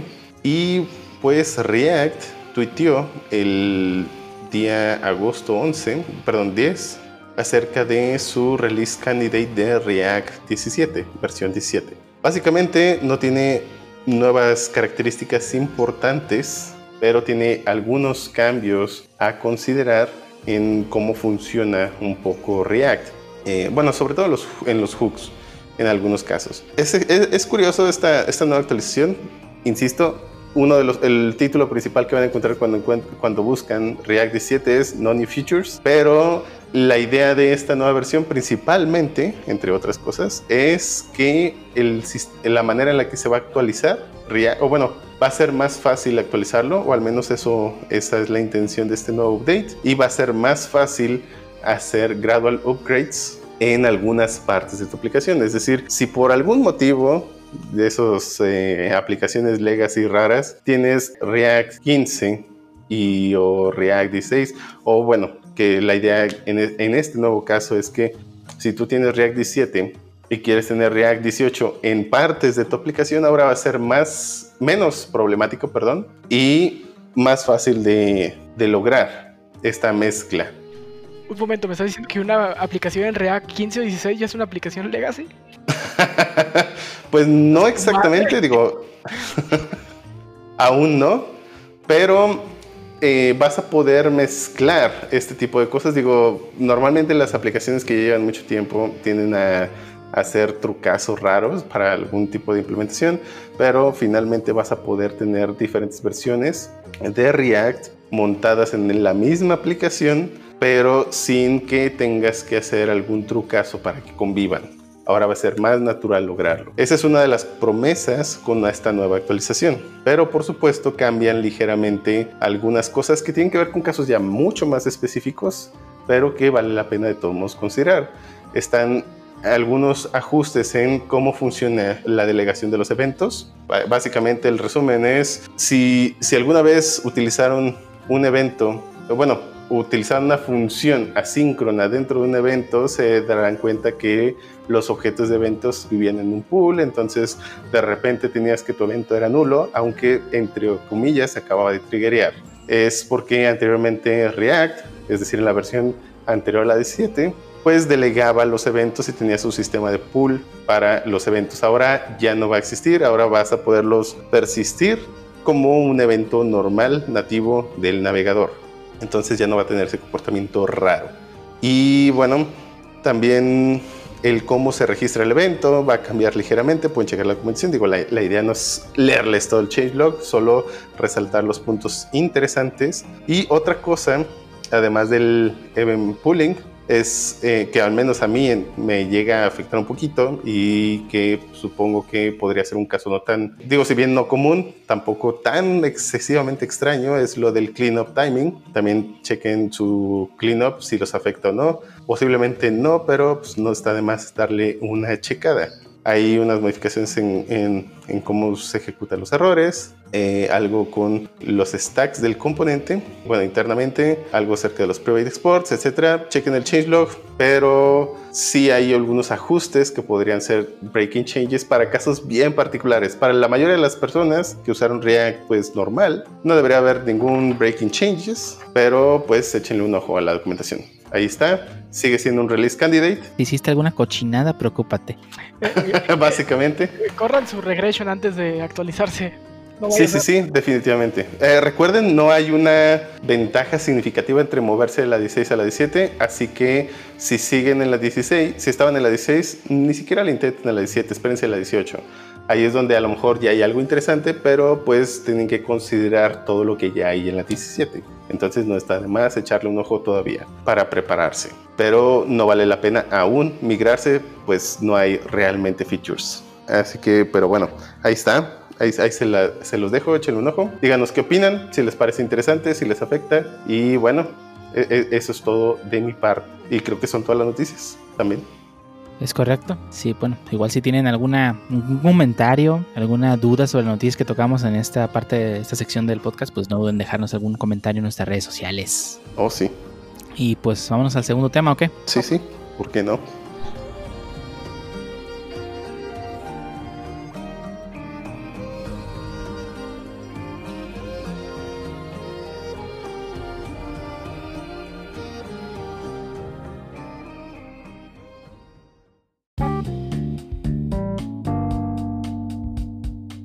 Para el segundo tema de este podcast, vamos a hablar sobre una pequeña cosa que todo el mundo dice que sabe, pero en realidad no saben nada de eso, que os llamamos expertos de DevOps. Sí, vamos a hablar de DevOps. ¿Qué, ¿Qué diablos es esto y a qué se refiere?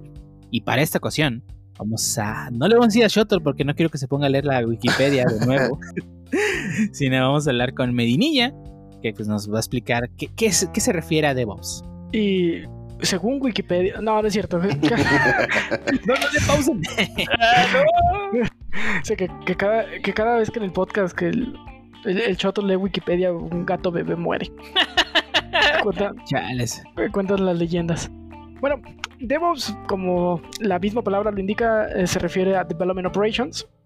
Eh, es una no, es es una conjunto de prácticas en las que se intenta fusionar la parte de development, del desarrollo de software, con la parte de operaciones de, una aplicación. ¿no?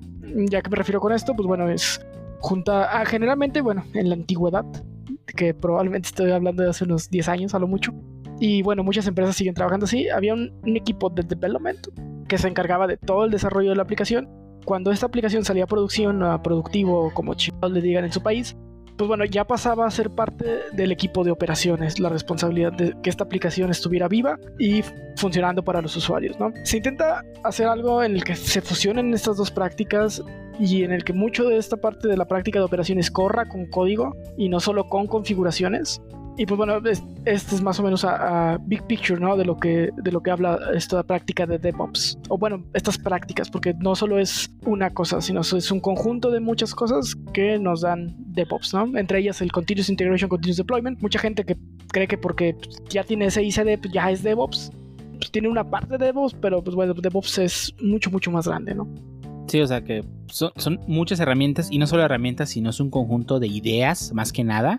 Porque herramientas hay muchas. Oh, Todas sí. te sirven para. Hay, está, existe Jenkins, este, Greker. eh, en, la- en el episodio de, de herramientas de CI hablamos de varias. Ujú. Ujú. Existen muchas herramientas que hacen exactamente lo mismo.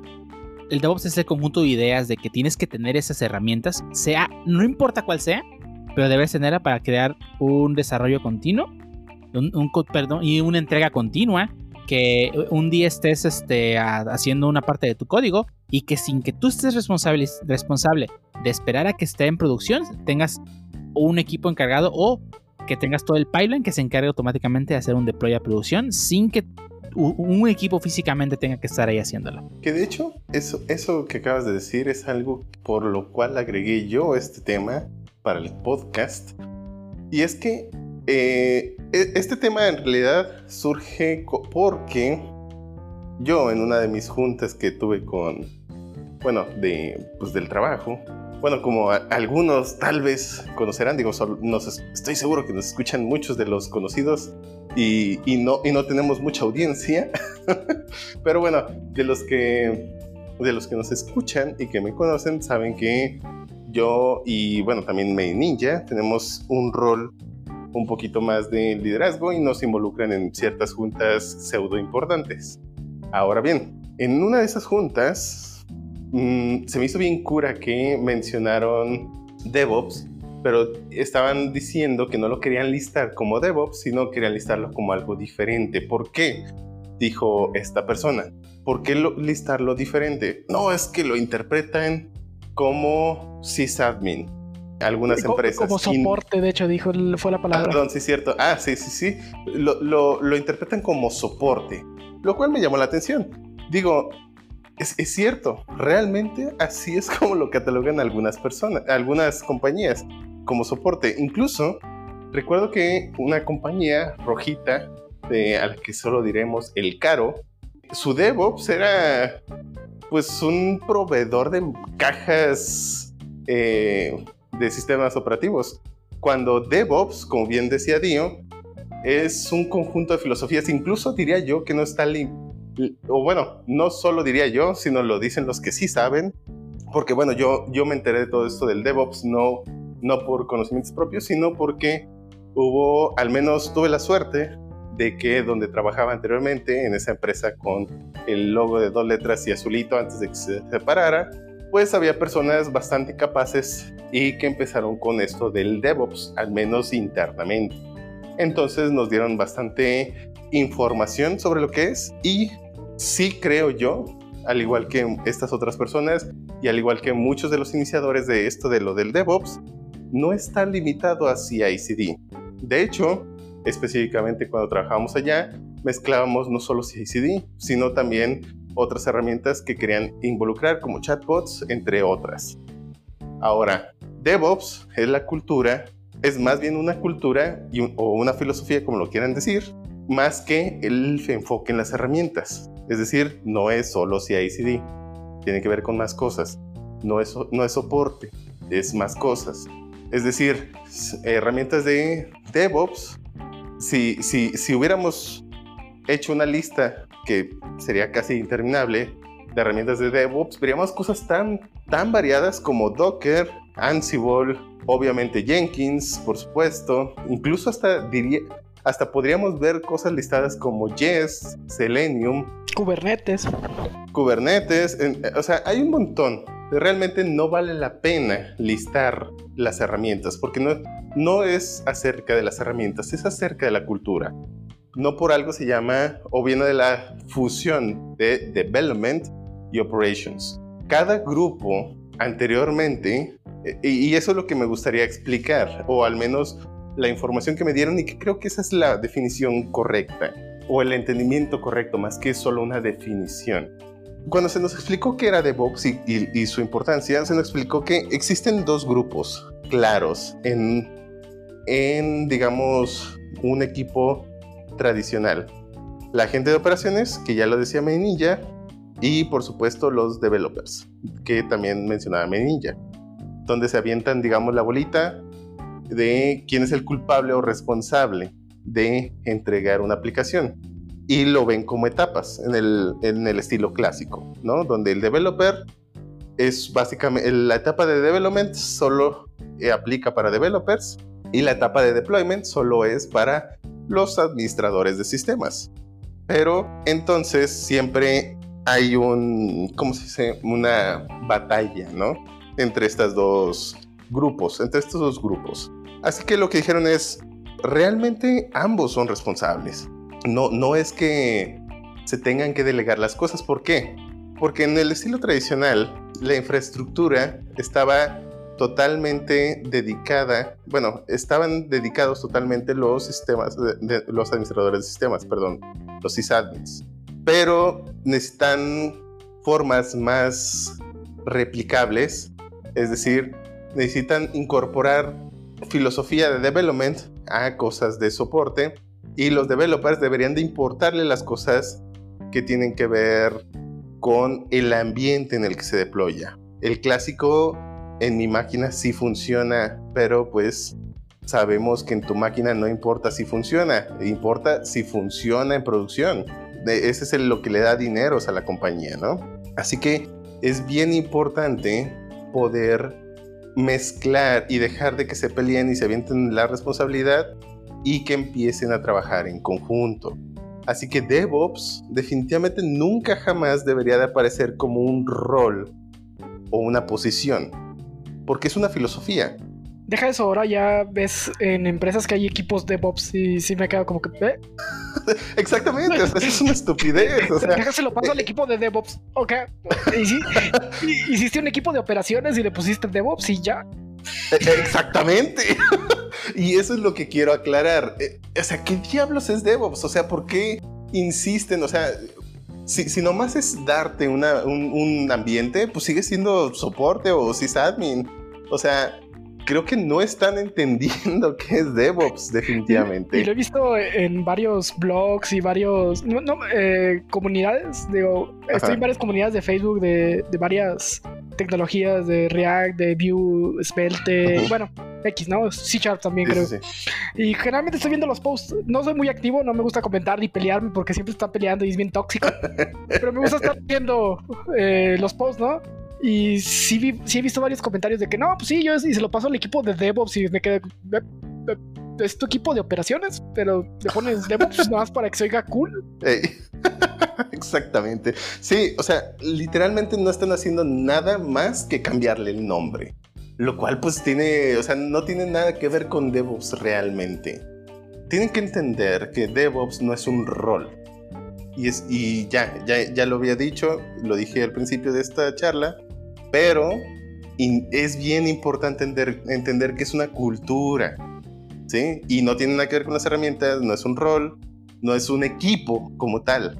Es un conjunto de dos equipos y la filosofía y la cultura que hay entre ellos. O sea, de todos modos van a necesitar developers y de todos modos van a necesitar sysadmins. Sin embargo, necesitan que actúen en conjunto para que se dé toda esta todo este continuous delivery, todo este continuous integration. Si no, no va a funcionar. Es allí donde entran todas estas tecnologías como Kubernetes, donde básicamente los sysadmins empiezan a tener cierta responsabilidad en el development y los developers pues que, que tengan también cierta responsabilidad en, en la administración de, de, los ambientes o, o no necesariamente la administración, pero que sí tengan que ver con el deployment, ¿no? Así que llegaron todas estas herramientas que nos ayudan a eso, tal cual. Ahí está Docker, por ejemplo. El Docker nos replica un ambiente a través de un contenedor, pero es perfectamente replicable y estructurado que lo pueda hacer un developer. Por supuesto, un sysadmin perfectamente podría entender, pero necesitaría ciertos conocimientos de desarrollo y es donde entra lo llamado DevOps. Empieza a fusionarse un poco todo lo que tiene que ver con tanto las operaciones con cómo se mantienen dichas operaciones y el código y su relación entre ellos, ¿no? Y toda, por supuesto, toda la automatización de esto, que tiene que ver, por supuesto, con development también. Así que e, e, es bien importante entender eso y aún así, a pesar de que hay tanta información ahí en Internet, ahí también hay mucha desinformación. Y prueba de ello es que, digo, ya lo dijiste, pero sí está bien raro encontrar posiciones de se busca un ingeniero de ¿Qué, ¿Qué, diablos es eso, no? O sea, no, no, sé qué están pensando. Sí. no, solo, no, solo, es un ingeniero de DevOps, sino que a la hora de las entrevistas te preguntan, ¿sabes Git? ¿Sabes Docker? ¿Sabes, eh, no sé, Jenkins? Ah, bueno, bienvenido ingeniero de, doc, de, de, DevOps bien hecho. ¿qué, ¿qué, diablos? Pega su estrellita de DevOps. Te lo pegan con saliva. Sí, o sea, creo que básicamente esta parte se ha, a lo mejor, no sé, digo, soy el de los que ha hablado ahorita, soy el que a lo mejor menos experiencia tiene, pero yo lo veo como una, bueno, más bien, como ustedes lo dijeron, ¿no? Es una forma de trabajo que se ha ido adoptando más que nada a lo mejor por el desarrollo ágil. Y pues, como ustedes lo dijeron, o sea, son stacks que tanto, por ejemplo... No, no, no son stacks, no, no tiene que ver con las herramientas. bueno, sí, son, o sea, son prácticas que si, bien para eso necesitas, digamos, cierto, ahora sí, si necesitas ciertos estados que tienes que saber para a lo mejor poder llevar esa filosofía a la práctica, uh, no sé, o sea, por ejemplo, no solamente yo lo veo, y desde, mi punto de vista no nomás está en desarrollo, por ejemplo, en pruebas, a mí me ha tocado inclusive moverle ciertas cosas, digamos, eh, de Circle CI y demás cosas que a lo mejor antes debería decir, ah, pues que lo muevo operaciones, tú ya hiciste tus pruebas y que ellos se encarguen de subirlas y a ver cómo corren, ¿no? Pero sí, es, exactamente, o sea, creo que es más que nada hacerles entender que esta parte eh, mm, ya, o sea, a lo mejor ya lo haces tan inconscientemente que tú como desarrollador que ni siquiera te das cuenta. Y, ese es a lo mejor el, verdadero problema aquí. ¿Realmente estoy haciendo DevOps o no inclusive, no? Porque, por ejemplo, como tú lo has comentado, a lo mejor ya tienes tu ambiente de, con, un contenedor de Docker, ya le metiste tu desarrollo, ya le metiste pruebas, ya le metiste todo. Inclusive a lo mejor este ya está programado para que o sea, después de mediarse vuelvas a checar pruebas y se haga el deploy a producción y ya después el release relativamente a producción entonces, a lo mejor ya todo eso lo haces ya y ni siquiera te estás dando cuenta. Sí, y es que es que la gente lo quiere ver como qué tanto de DevOps estás, ¿qué tanto DevOps estás haciendo como si fuera un stack y ok, este, pues mi proyecto tiene cinco DevOps. Eh, creo que Solo 5, súbelo a 7. Sí, súbelo a 7 de Bobs, por favor.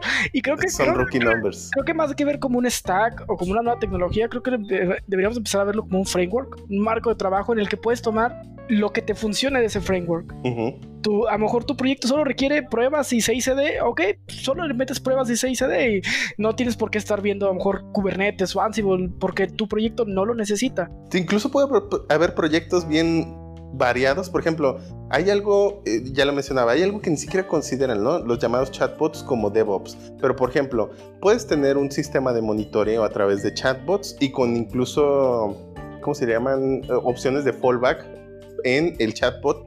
Y eso es DevOps. O sea, si tu server se cae y todo ese sistema de monitoreo a través de un chatbot que te lo comunica en un canal de Slack o a un grupo de lo que sea, eso también es DevOps. O sea, no todo está encajonado en, en CI/CD.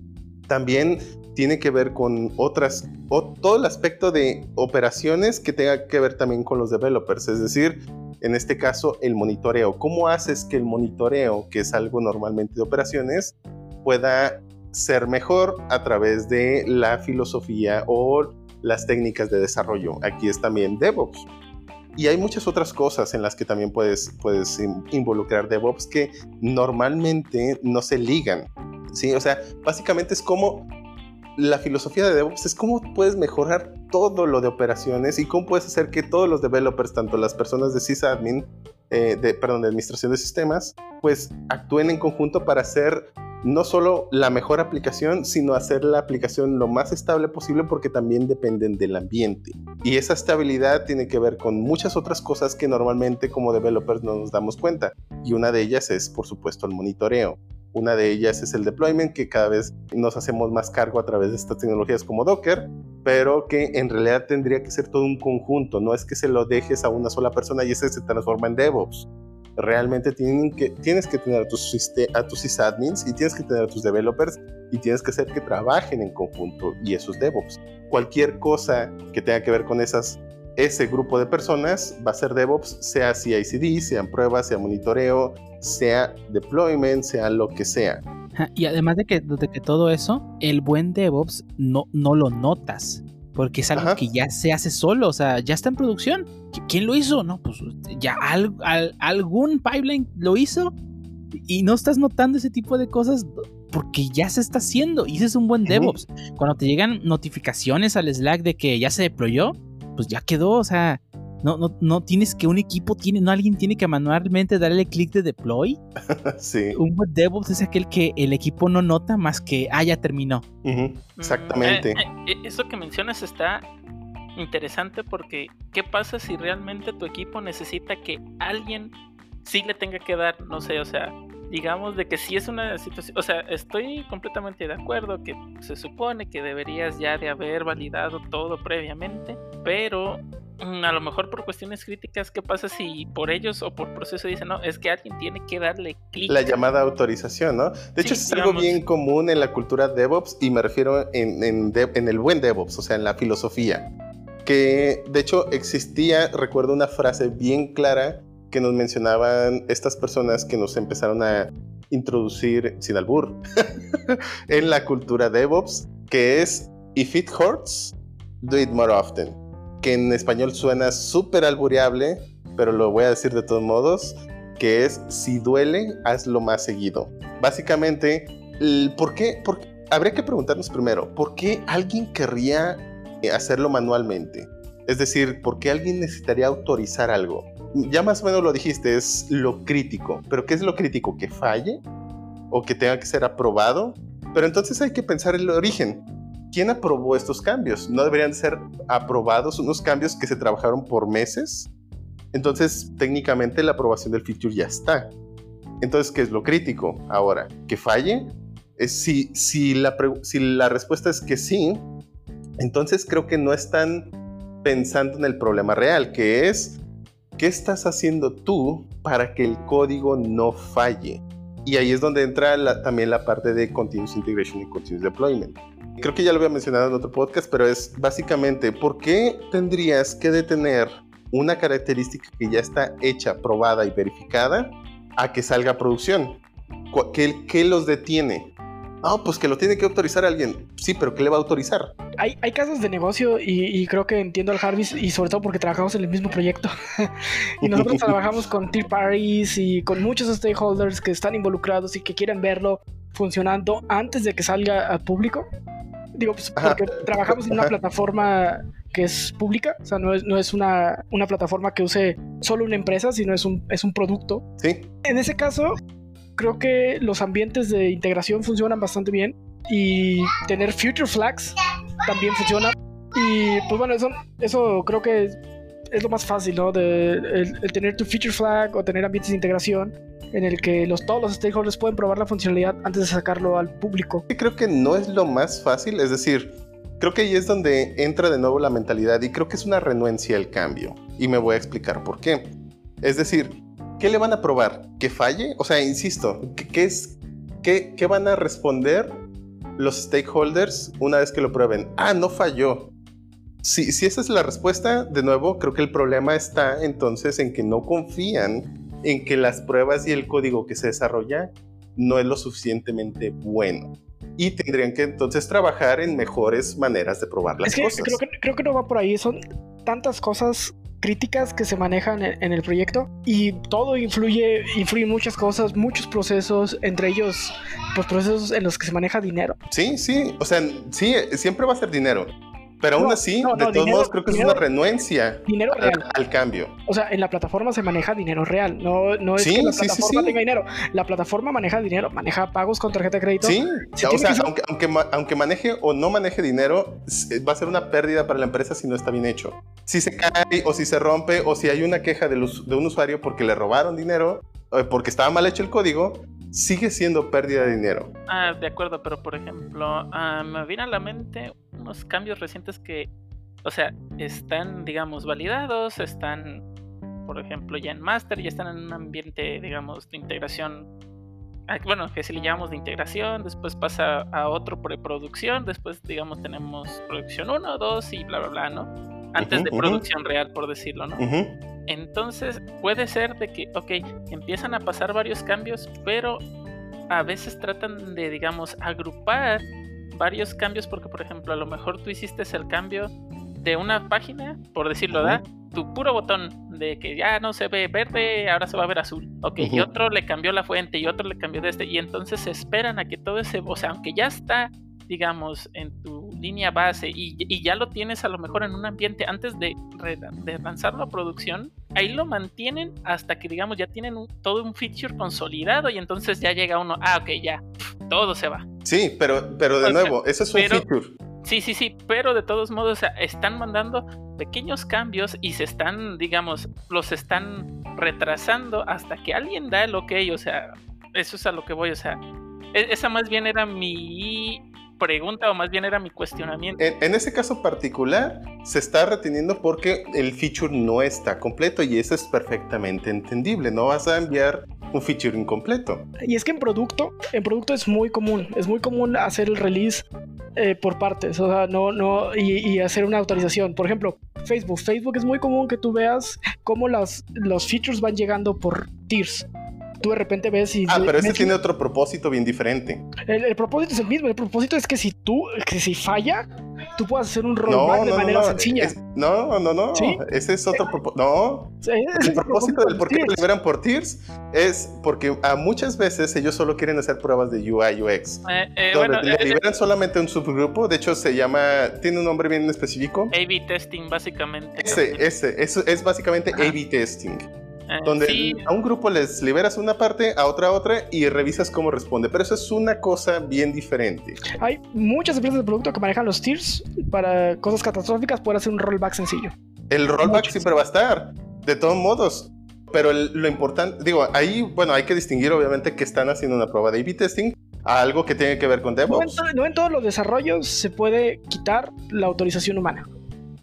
Y eso es lo que estás No en diciendo. es que- todos, Es que, no en todos. pero Hay- es porque es una renuencia al cambio. O sea, ¿qué, No, ¿qué no te impediría? O sea, te voy a preguntar, ¿por qué, ¿por qué necesitarías una autorización humana? Porque hay demasiados stakeholders que tienen que verificar Ajá. eso. Se tienen que hacer pruebas en Pero, producción. ¿Qué Se van a tienen, que hacer, verificar? se tienen que hacer producciones en pruebas de seguridad.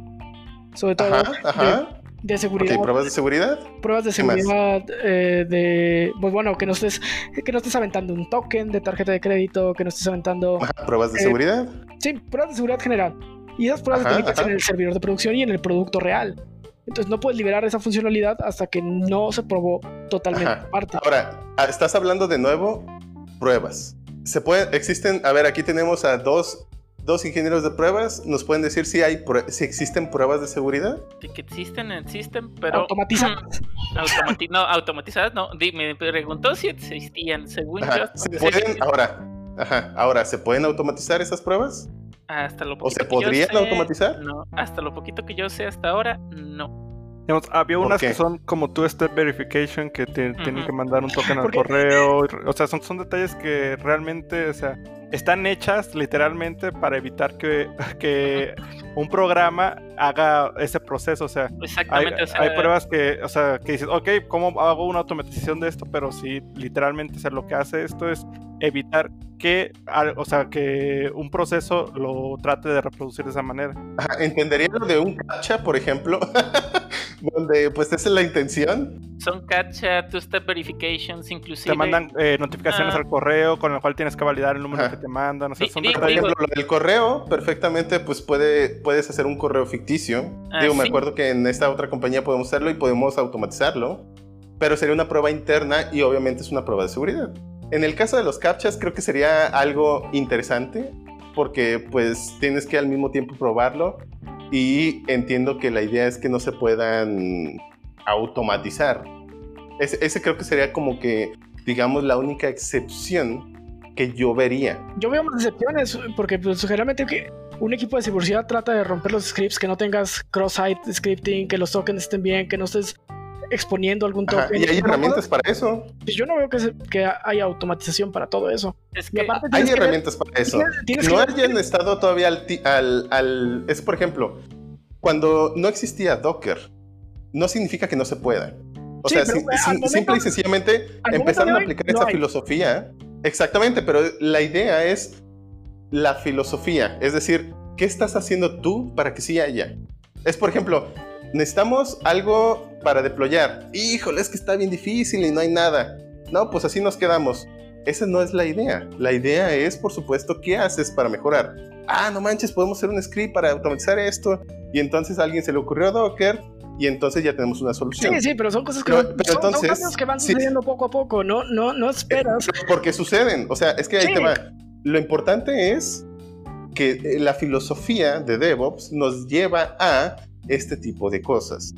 Si nosotros estamos pensando, y es porque, y, y ahí es donde yo estoy diciendo que es una renuencia al cambio, eso es la autorización humana, es una, es una simple y sencilla renuencia al cambio. No, No necesitamos realmente al esa cambio- autorización. Una renuencia al cambio sería, en este momento yo tengo todo para hacerlo y no lo hago.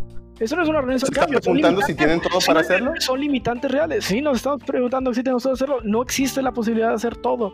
Digo, podríamos llegar a ello en, en su, en, en algún Ajá. momento, pero en este momento no es posible. Pero, por ejemplo, eso de los es una renuncia, stakeholders. eso no es una renuncia al cambio.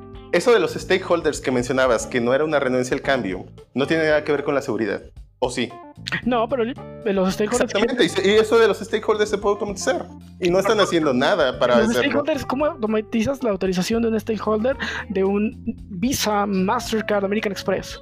La- yo más bien yo te preguntaría, ¿qué es lo que le revisan? más bien, Porque o ni siquiera estás preguntando qué revisan. O sea, más bien ese, ese es el detalle. O sea, el tier party ten- tiene, bueno, en, los po- en lo poco que estuve, al menos en, en esa parte en el- del proyecto, ellos tienen también, o sea, te dicen, ah, ¿sabes qué? Yo a ti te voy a delegar, digamos, este paquete de pruebas que al menos tienen que pasar para que entonces yo, como un tier party, pueda empezar yo a probar. O sea, ya en sus pruebas internas. ¿qué van a probar ellos? exactamente. Yo o sea, en- en- no nosotros no sabemos qué va a comentar. probar. Yo no lo puedo No, pues, automatizar. es- Yo no lo puedo automatizar por esto simplemente, porque no ¿por qué? tengo la autorización de los stakeholders de hacerlo. Ellos lo tienen que probar. Por ejemplo, Sí, empresas como Visa, que American. Express, te piden, yo lo tengo que probar. Tú me- yo te puedo Sí. pasar mis test cases, chécalos de tu lado, pero yo lo tengo que probar en producción, Ajá. en tu sistema de producción y autorizar para que Y salga. esa es una renuncia al cambio, porque ellos perfectamente podrían decir, yo voy a verificar esto exactamente. Si tú logras convencerme que estás exactamente probando lo que yo me, a lo que a mí me interesa, entonces yo ya no tengo necesidad de hacerlo. No, no, es Bueno, que, pero- es que pero así no, no, funciona eh. el mundo. Es que así no funciona el mundo. O sea, estás viviendo en un No funciona mundo muy porque pues, hay una renuencia al cambio. No, no es una renuncia a un cambio. pero- Sí. Es, que, bueno. a ver, es- que, mira, es no lo estás viendo de esta manera, no lo estás viendo desde un punto de vista de negocio, lo estás viendo desde el punto de vista tecnológica puramente. American Express, eso. American Express, la empresa gigante y impresionante que es, no se va a Y tiene arriesgar, una renuncia al cambio. no se va a arriesgar de ninguna manera No tiene que ser arriesgado. a fallar por, por lo que tú haces. No tiene que ser arriesgado. tiene que ser arriesgado. Eh, Eh, No se ellos- trata de, de que DevOps sea arriesgado. No, Se trata de que sea confiable. Por eso, pero eh, ellos cómo van a saber qué tan confiable es tu proceso. Exactamente, no están pensando en cómo darles esa confianza. No, pero es que eh, eh, para empezar, O sea, tú Amer- estás pensando American que ellos Express, nunca van a cambiar de, su American mentalidad porque es Express, American Express no va a cambiar sus procesos por ti. Nunca. exactamente. Sí, Nunca. bueno, no va a ser, pero eh, ¿qué estás haciendo tú para que le sí? Pero es que, Es es aquí que- donde entra la renuncia al cambio. no, No, es que no, es, es que, es que- no- quiere, ¿por qué? Porque no confía en ti. ¿Y tú qué estás haciendo para confiar? No, es que no va a confiar en mí nunca. No importa qué tanto hagas para que confíe en ti. ¿Ves? confiar- Es una renuncia al cambio. Puede confiar ciegamente en ti en tus procesos. Sin embargo, sus procesos son de ellos y yo no los puedo Sí, cambiar. ¿qué estás haciendo para seguir? su- O sea, si a mí me dijeras, "Ok, ¿sabes que Yo quiero verificar y garantizar que cuando le dé clic al botón cambia a menilla. Ok, va, pero yo no quiero que lo hagas tú. ¿Por qué? No confío en ti. Yo tengo mi proceso, mi proceso dice que lo tengo que hacer yo, así que por ese simple hecho no lo voy a hacer. Es que, Pero Eh, es que, es que eh, me eh, estás diciendo. es que no, no, pero es- sigue, sigue sin verlo del lado del negocio. No, si que estoy mira, viendo del lado del negocio y estoy ver. viendo que el lado del negocio está renuente al cambio. No, Eh, no, el negocio eh, no, no eh, va a arriesgar no va a arriesgar No millones tiene de que ser arriesgado. O sea, nadie está hablando de riesgo. Tienes que garantizarle, por supuesto. Y si ya estás confiando en alguien a pesar del riesgo, no, ahí está, hay una contradicción, ¿no? Ya estás confiando en alguien que está arriesgado. Si tú no quieres riesgo, entonces no confías en esa persona. Que ya estás confiando, lo cual es contradictorio. Ahora bien, ¿qué estás haciendo tú? Que es do- donde ha habido cambio y donde ha habido mejora, es cuando no hay renuencia al cambio. Es decir, ¿qué estás haciendo tú para analizar el sistema en el ambiente de producción? Nadie hizo nada por muchos años, hasta que a alguien se le ocurrió algo y dijo, ¿sabes qué? Es esto. Oye, no, no va a jalar, que no sé qué, qué pasa. Y empezaron a hacer demostraciones y se dieron cuenta poco a poco que sí, ah, no manches, sí se puede. Y, pero eso es, sí quitas la renuencia al cambio. O sea, de nuevo, si tú, stakeholder, te dice, ¿sabes que Yo por proceso necesito que se hagan cierto set de pruebas que yo hago manualmente. Si esas pruebas se pueden automatizar por ellos, entonces los pueden implementar cualquier otros. Sin embargo, si nadie pregunta, si nadie está intentándolo, claro que nunca va a pasar.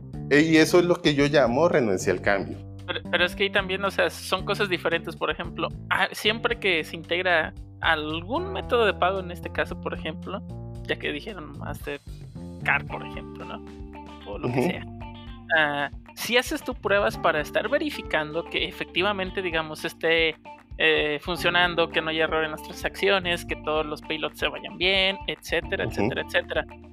Pero al, al final del día, eh, o sea, estás de, o sea, aunque es, digamos, tu página, tú tienes otras cosas, tú estás delegando o estás haciendo que la compra sea bajo un tercero. Entonces, al final del día, tú estás expuesto a sus reglas, a sus procesos. Yo ya tengo mis procesos y yo ya te los entregué bien. Ajá. Si ellos, si ellos, aunque tú se los entregues bien, te digan, ok, está bien, pero al final del día, yo soy el que decide si mi método de pago está en tu página o no, esté bien implementado o no, tengas las pruebas que tú tengas y, y- y- ahí te va, pues, o sea, es que vas a- vamos a caer, por ejemplo, en otra de, bueno, digamos. No, ahí te va, ahí te va un ejemplo más fácil, mira. mira, te la voy a poner sencilla. Tú me puedes asegurar, así, asegurar que el código que me vas a entregar va a estar libre de errores. ¿Libre de cuáles errores? Es- ahí es la pregunta no, no, correcta. no. Es decir, libre, o sea, libre de errores que sí, afecten a, ver, aguanta, aguanta. Ok, va. Libres de errores que afecten a mi aplicación o reputación, porque al final del día, en este caso, es un tier party, ¿no? Y estás Si integrando. tú un los tienes party. bien definidos, cuáles son esas, esos puntos de dolor o errores, entonces la respuesta sería sí. Si no los tienes definidos, pues obviamente no- nadie va a saber. Pero ahí te va el ejemplo más sencillo. O sea, por ejemplo, si para mí la- mi reputación es Si no manches, si ese botón no dice menilla cuando le dan clic, no manches, ya perdí toda la reputación. ¿Puedo garantizar eso? Sí, perfectamente. ¿Y lo puedo automatizar? Sí. Ahora bien, ahí te va incluso otro ejemplo. Va, está bien, cada quien tiene sus procesos, cada quien eso. ¿Sabes que Yo necesito hacer las pruebas, pero no puedo dejarte a ti hacer las pruebas. Ok, va. Entonces, ¿cómo le hacemos? Trabajan en conjunto. Ok, ¿cómo? Digamos que la persona los hace manualmente, de American Express, por decirlo así, ¿no? Yo tengo mis pruebas manuales y las tengo súper definidas. Pum, ¿se pueden automatizar? Sí. Ah, ok, las automatizo, pero sigue sin entrar en contacto la otra empresa. Ok, ¿puedo yo hacer algo en esta filosofía de DevOps para eso? La respuesta es sí. Ahí te va qué. Yo podría hacer algún, digamos, tendrían que cooperar, por supuesto, pero es ahí es donde entra de nuevo la renuncia al cambio. Si tú quieres cooperar, Ah, ok, pero o no la, quieres cooperar, la, la- la renuncia espera, espera, cambio termino. Ok. Ahí te va, espera, todavía no termino, dale calma, dale calma, diría cierta persona playera. Pero bueno, y congelada al mismo tiempo. Pero bueno, ahí te va. Ese es el problema, ¿no? Que hasta ahorita ya están diciendo, ándele, ándele, ese chato ya cayó un problema y se va a contradecir ahorita, ¿no? Si los dos quieren cooperar en automatizar y en hacer un flujo DevOps, perfectamente American Express puede decir, ¿sabes qué? Cuando tu feature ya está listo y probada y lo que tú quieras, lo vas a poner aquí en este lugar y yo voy a, y bueno, y en automático mi sistema lo va a cachar, le va a aplicar las pruebas que yo solo conozco y tú no, y que ya automaticé, y te voy a mandar en un endpoint decirte si pasa, no pasa, y tú no vas a saber qué. Esa es cooperación, y eso es, eh, y eso es avanzar y no estar con esa renuncia al cambio, tratar de buscar soluciones. De acuerdo, pero digamos, tú ya te lo ya se lo propusiste, ya le dijiste, y si él te dice que no es no, y no, y ya No depende, pero, pero ya no depende de ti, o sea, tú ya estás llevando, eh, digamos, o tu desarrollo de DevOps al máximo, y al final del día, eh, eso, eso es a lo que voy. Llegaste al máximo de DevOps que pudiste Es- llegar, es- lo cual es- está bien. Exactamente, pero no es una renuncia al cambio que tú puedes No, es una renuncia de controlar, cambio no tuya, obviamente, y ya lo, Ok. y ya lo estaba mencionando, Pero- es una pero- renuncia de cambio de American Express. pero no que lo puedes quiere hacer las cosas más rápido. Exactamente, pero no lo puedes controlar, o sea, ese es el punto. No Yo lo- sé, y está bien, o sea, no- de eso no me estoy quejando. Me estaría quejando entonces de American Express porque no tiene esa, esa disposición a cooperar. Porque realmente, eh, y es lo que decía, ¿va a querer cooperar o no va a querer cooperar?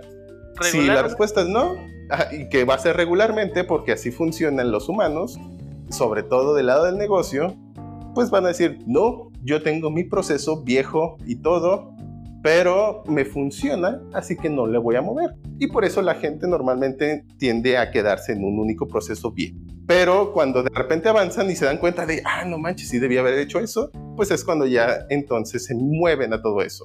Es que mira, al final del día, nosotros entregamos literalmente, digamos, una URL donde está su método de pagos, todo lo que él, todo lo que él va a necesitar y al final del día no sabemos qué es lo que hace. A lo mejor él ya tiene sus propias Sí, automatizadas, las corre y ya nomás te dice sí, no y por qué y se acabó.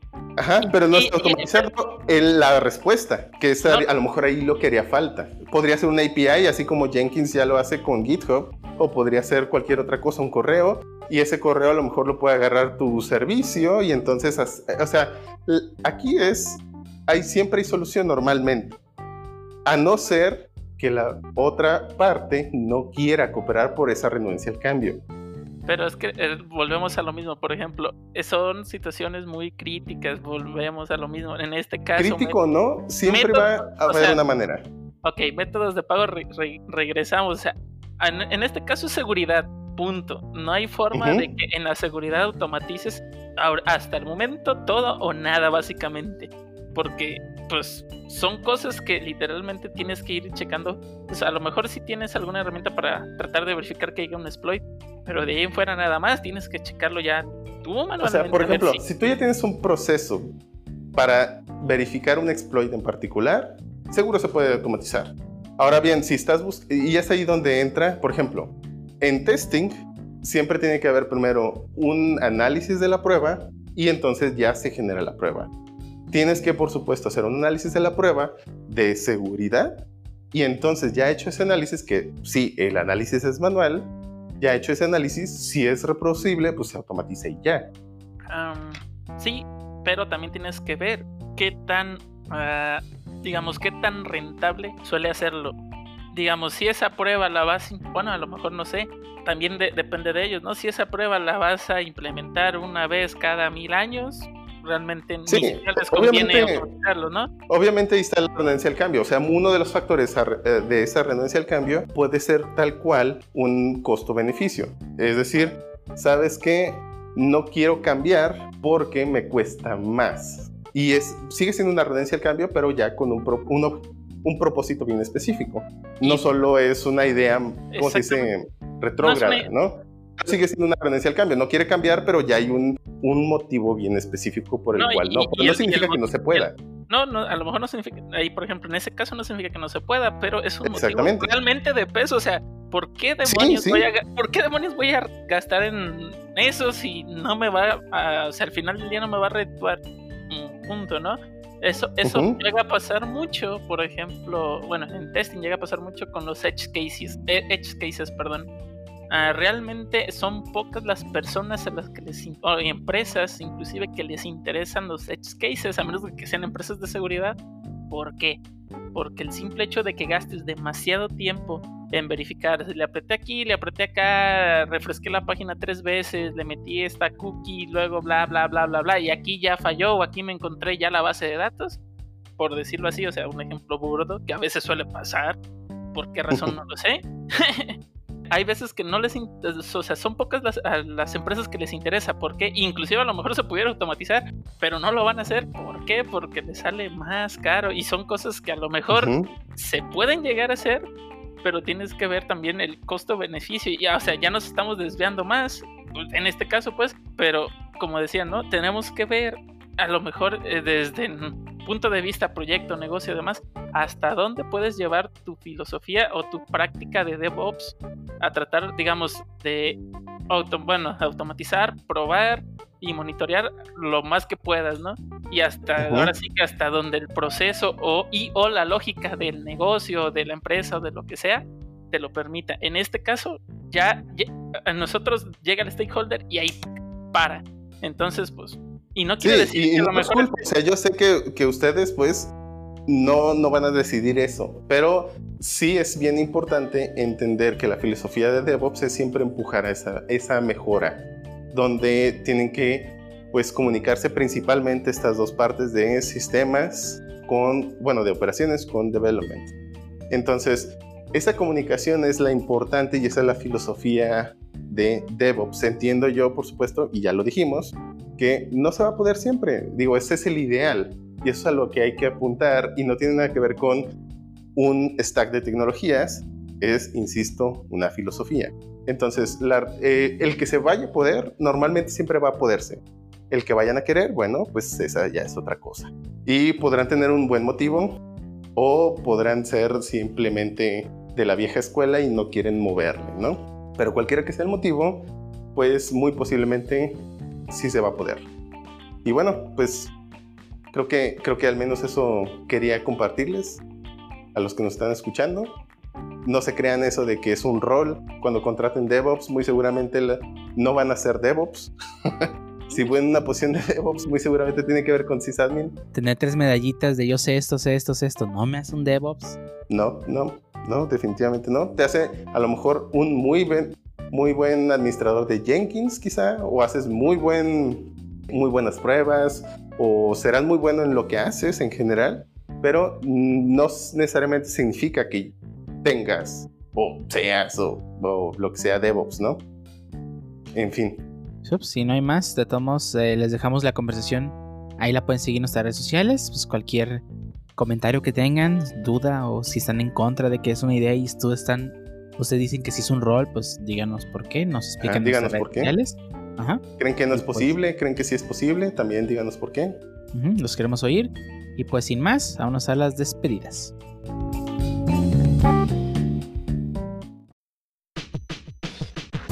Bienvenidos a la parte final de este podcast. ¿Alguien tiene algo que recomendar a los escuchas antes de dar por terminado este decimonoveno episodio, Meinilla? Ah, voy a recomendar que vean Scott Pilgrim vs. The World si no la han visto. O si ya la vieron, veanla otra vez. Está bien chida. Eh, la pueden ver si tienen HBO Go.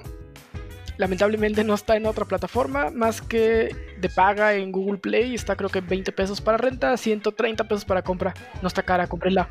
Y si pueden, mándenle un tweet a Ubisoft de liberen el juego o les da miedo. Sí, sí, la verdad ese juego es precioso. Ojalá así se haga y lo tengamos pronto en PC. ¿Y tú, Pancho, qué nos quieres recomendar hoy? Ah, pues creo que ya le veían venir. Les voy a recomendar que compren Fall Guys. Está bastante divertido. Más si lo hacen con compas y, o tienen buen internet. Eh, creo que está para pasar el rato. Juegazo, el mejor Battle Royale que existe. Trolazo. Estaba renuente de comprarlo, no se veía tan divertido cuando veía sus streams. Eh, hoy le quise dar la oportunidad, lo compré, ya jugué un par de partidas y eh, sí, sí está muy bueno. Es, es que en realidad está como simplón, está como simple el juego, pero es, es esa simpleza entretenida. O sea, hasta que la juegues es cuando te das cuenta que sí está bien divertido. De hecho, el hecho de perder no lo sientes tan feo porque, digamos, en otros tipos de competitivos o Battle Royales es, ay, duré media hora y me mataron. No, luego, además en los otros es, duré media hora escondiéndome y juntando recursos más para que me puedas pasar el costal de, de carga, el burro de carga de alguien más. Sí, aquí puedes pasar un buen rato en 15 minutos. Y más si es con compas, eh, es mucho más divertido todavía. Sí, creo que lo regalaron en PlayStation a los que tienen PlayStation Plus. Así que agárrenlo mientras puedan. Ah, tiene O crossplay. ya no. No, todavía no tiene crossplay, pero esperemos pronto. ¿Y tú, Lichan, qué nos vas a recomendar? Claro que sí, pues mi recomendación, acabo de adquirir de hecho esta semana eh, el Tabletop Simulator. Eh, ya lo jugué con unos amigos, de hecho con también gran parte aquí de los de el podcast y me agradó bastante, de hecho las mecánicas que maneja, eh, probé unos, eh, probé el de Catán y se juega bastante bien, o sea, la verdad las, las mecánicas que tiene el juego son, están hechas para simular muy bien un, juego de mesa. Eh, se- si tienen Discord se pueden conectar a Discord y la comunicación es bastante buena y sí, o sea, en estos tiempos que pues, tienen muchos eh, amigos lejos, yo creo que los juegos de mesa son las cosas que pues más afectan porque realmente necesitas estar presente, eso te lo facilita bastante. No está nada caro y también tienen DLCs bastante buenos como el de Wingspan entre otros y si pueden pues adquiéranlo y es muy es mi recomendación de esta semana. ¿Y tú, Jarvis, qué nos puedes recomendar aparte de armar una comp? Ah, obviamente es armar la compu, tener mucha paciencia porque estos pines ya me la están colmando, pero fuera de, este, yo supongo que muchos ya la vieron y si no la han visto voy a recomendar dos series algo ya, digamos, viejitas, pero bonitas para mí. Eh, una se llama, bueno, no voy a dar el nombre completo, pero el, su acrónimo sería Anohara. Si no la han visto, uff, chulada. Hannah, ¿no? Anohana, perdón, cierto. Gracias. Uy, está en, Net- está en Netflix y, y sí está bien chida. Sí, está en Netflix, también está en Crunchyroll, en caso de que no tenga Netflix. Digo, sería un caso bien extraño, pero ahí está. Sí, generalmente es Exacto. al revés, pero sí. Sí, exacto. Y la otra que quiero recomendar, eh, bueno, este sí me es el nombre completo que es Boku Dakega Inai Machi o Erased o bien Desaparecido, como cualquiera de los tres nombres los puedes la pueden encontrar. Es un anime también bastante, bueno, al menos a mí se me hizo bastante bueno. Denle la oportunidad, ya tiene rato, pero sí, denle la oportunidad, créanme, Sí. no creo que se arrepienten. Si no tienen, si no chillan con el final de Anohana, son un monstruo sin sentimientos. Ey, spoiler, pero bueno. Bueno, pues yo les quiero recomendar una serie que muy posiblemente si son waves ya la están viendo, por las waifus obviamente, y es Rent a Girlfriend, donde pues digo, la recomendación aquí son las waifus o es la waifu principal, definitivamente. Pero digo, la historia pues está muy simple, sinceramente. El protagonista la verdad se me hace muy tronco, aunque Me recuerda mucho a Lobgina.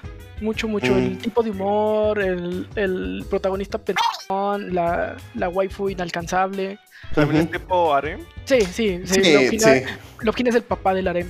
Casi, casi, pero Pero bueno, ah, bueno, creo que ya lo había recomendado. Así que, pues, em, a ver, agrego otra recomendación que es Angel Beats, de las viejitas pero bonitas. Y, y me refiero a las series nada más. pero eh, la verdad a mí me gustó mucho. La canción del opening me gusta mucho. Y pues está muy interesante la historia y el final. También, que con las viejitas pero bonitas te referías a las abuelitas de Renta Girlfriend. Ah, caray, no. Ah, no. eh. No, no, Son la nada de onda eso. las abuelas. Sí, son la Son la onda. onda, pero no diría que bonitas. Solo pues, la onda. Eh, Bueno, Angel Beats también la pueden ver tanto en Netflix como en Crunchyroll. Vaya. Ah, sí, sí. Cierto, cierto. ¿Y tú, Dio, qué nos recomendas esta semana? Esta semana les voy a recomendar que una novela que ya tiene tiempo que salió, eh, por lo menos en Japón, eh, aquí en América tiene poco que salió ya traducida a través de Viz Media, y es el primer tomo de la novela de One Piece, este, la historia de Ace, el primer tomo llamado La formación de los piratas es Spades. Que es la tripulación de- del, personaje Portogas D. Ace. Es una historia canónica, supuestamente, dentro del universo de One Piece. Eh, estoy leyendo la novela, eh, me está gustando bastante. Personalmente siento que por lo menos Ace está un poco fuera del personaje, aunque debo decir que pues en la serie no conocimos mucho de él, afuera del flashback que tuvo antes de con Luffy, pero pues esto ya es la historia, es justamente después de que parte de la Villa Fuchsia a sus aventuras. Y pues debo admitir que me está gustando bastante. No, tiene tanto el humor de Oda, siendo que es un autor diferente el que escribe la novela, pero pues se supone que la mayoría de las ideas Oda se las, se las pasa, así que si tienen ganas de leer algo cortito, la verdad es que la novela siento que me la voy a terminar este fin de semana de lo cortita que es, pero pues lo que estoy leyendo me está gustando, así que pues espero Espero que me siga gustando el final, pero pues de momento sí se la recomiendo. La pueden buscar en Kindle o pues la pueden comprar física. Y pues creo que también, la- también les quiero recomendar que se suscriban a nuestras redes sociales. Oh, Eh, sí. Ya sea en Facebook con el usuario StopTheWebs Podcast, en Twitter con el usuario StopTheWebs y en Instagram con el usuario StopTheWebs Podcast. Ahí subimos cualquier noticia relacionada al podcast, así como cualquiera de las noticias relacionadas tanto al podcast y a veces publicamos memes. Y también les recomendamos que se suscriban en nuestras plataformas, ya sea en Spotify, iTunes, YouTube o Anchor. Ahí pues publicamos los podcasts y de seguro no aparece ninguno y pues nos ayudan a crecer también un poquito en las plataformas. Y pues no más queda agradecerles a todos los que nos escucharon en este decimonoveno episodio del podcast, que llevamos 19 episodios, ya casi llegamos a 20 y 20 son 5 meses de grabación, lo cual es todo un logro. De hecho, Nada ahorita que lo, que lo comentas, sí es demasiado, ¿eh? Se pas- han pasado los meses literalmente volando. Bueno, al menos yo lo he visto Esta así. cuarentena nos atrofia el sentido del tiempo. Sí, Oh, está sí. cabrón. En mi domingo pasado lo confirma que me levanté y me puse a trabajar y como una hora y hasta que alguien me avisó que era domingo. Lol. ¿Por, por qué nadie me aprueba mi PR? A ver. Empezó a crear, ¿no? ¿Qué pasó? Como era las ocho y media, sí me sacó de onda que na- nadie, absolutamente nadie estuviera conectado. Dije, nah, pues todavía es bien temprano. Y antes de que se me olvide, pues hay que mencionar nuestras redes sociales y pues Shoto Latino te podemos encontrar. A mí en github.com diagonal XOTL. Chequen ahí algunos de mis proyectos. Pueden, pueden pues, levantar algún issue, un PR si quieren. O, o solo verlos, como quieran. Ahí, pero ahí definitivamente me pueden encontrar. Y a ti, Mr. Lee. Claro que sí, a mí me pueden encontrar eh, en GitHub como el usuario Ángel y Lee. eh, y es eh, y latina. Y también en la red social de Twitter como el usuario Lee Ángel Z16. Si no me equivoco. Y a ti, Jarvis, ¿dónde te pueden encontrar? Ajá, después de ese trabalenguas, a mí me pueden encontrar en Twitter como ah, el guion bajo Harvis93. Ahí van a ver contenido de todo, de todo, de todo, de todo. Literal, llévele, llévele. Y en Git, Astronomía y todo. ah, eso me falta, no tardo, pero bueno, este, bueno, quejándome más que nada. No, no, no esperen algo productivo. Y en GitHub con el usuario eh, Hard1193. Ahí por ahí ando. Y a ti, Medinilla, ¿dónde te podemos encontrar? Eh, a mí me pueden encontrar en Twitter como Semedininja y me pueden encontrar en GitHub como github.com slash semedinilla donde pueden encontrar proyectos que si quieren se pueden robar, no hay pedo, no pasa nada, para eso están. Yo no tengo tampoco mucho muy interesante como... Pues, la- pues no seré unos- robo, es licencia de MIT, ¿está bien? Ah, pues sí. O, o WTF. ¿O, o cuál era? No, no sé, de hecho creo que rara vez le agrego licencia para mis proyectos. Eh, entonces ahí está. Si quieren robarse mi gato que va por la touch bar de la Mac, pues ahí está. Está en Electro, está bien chido. Es lo más divertido que se puede hacer en la touch bar. Sí. Confirmo. Y Pancho, eh, ¿y a ti dónde te podemos encontrar? Ah, pues a mí me pueden encontrar en Twitter como arroba francisco-ontv. Retuiteo cosas webs. Y sigo un par de artistas not safe for work por si quieren meterse en mis follows y ver qué les gusta. Ah, a ver, a ver, eso no sabía. ¿Quién Y aquí sabe? Screenshot descubre que Twitter es para compartir imágenes lewd y valió. Así es. Ahí no, ahí no chilla la gente de, ay, me ofende. Y así. No, así chinga, pero les vale madre, pero. Sí, sí. Mucho mejor. ¿Y a ti, Dio? ¿Dónde te podemos encontrar?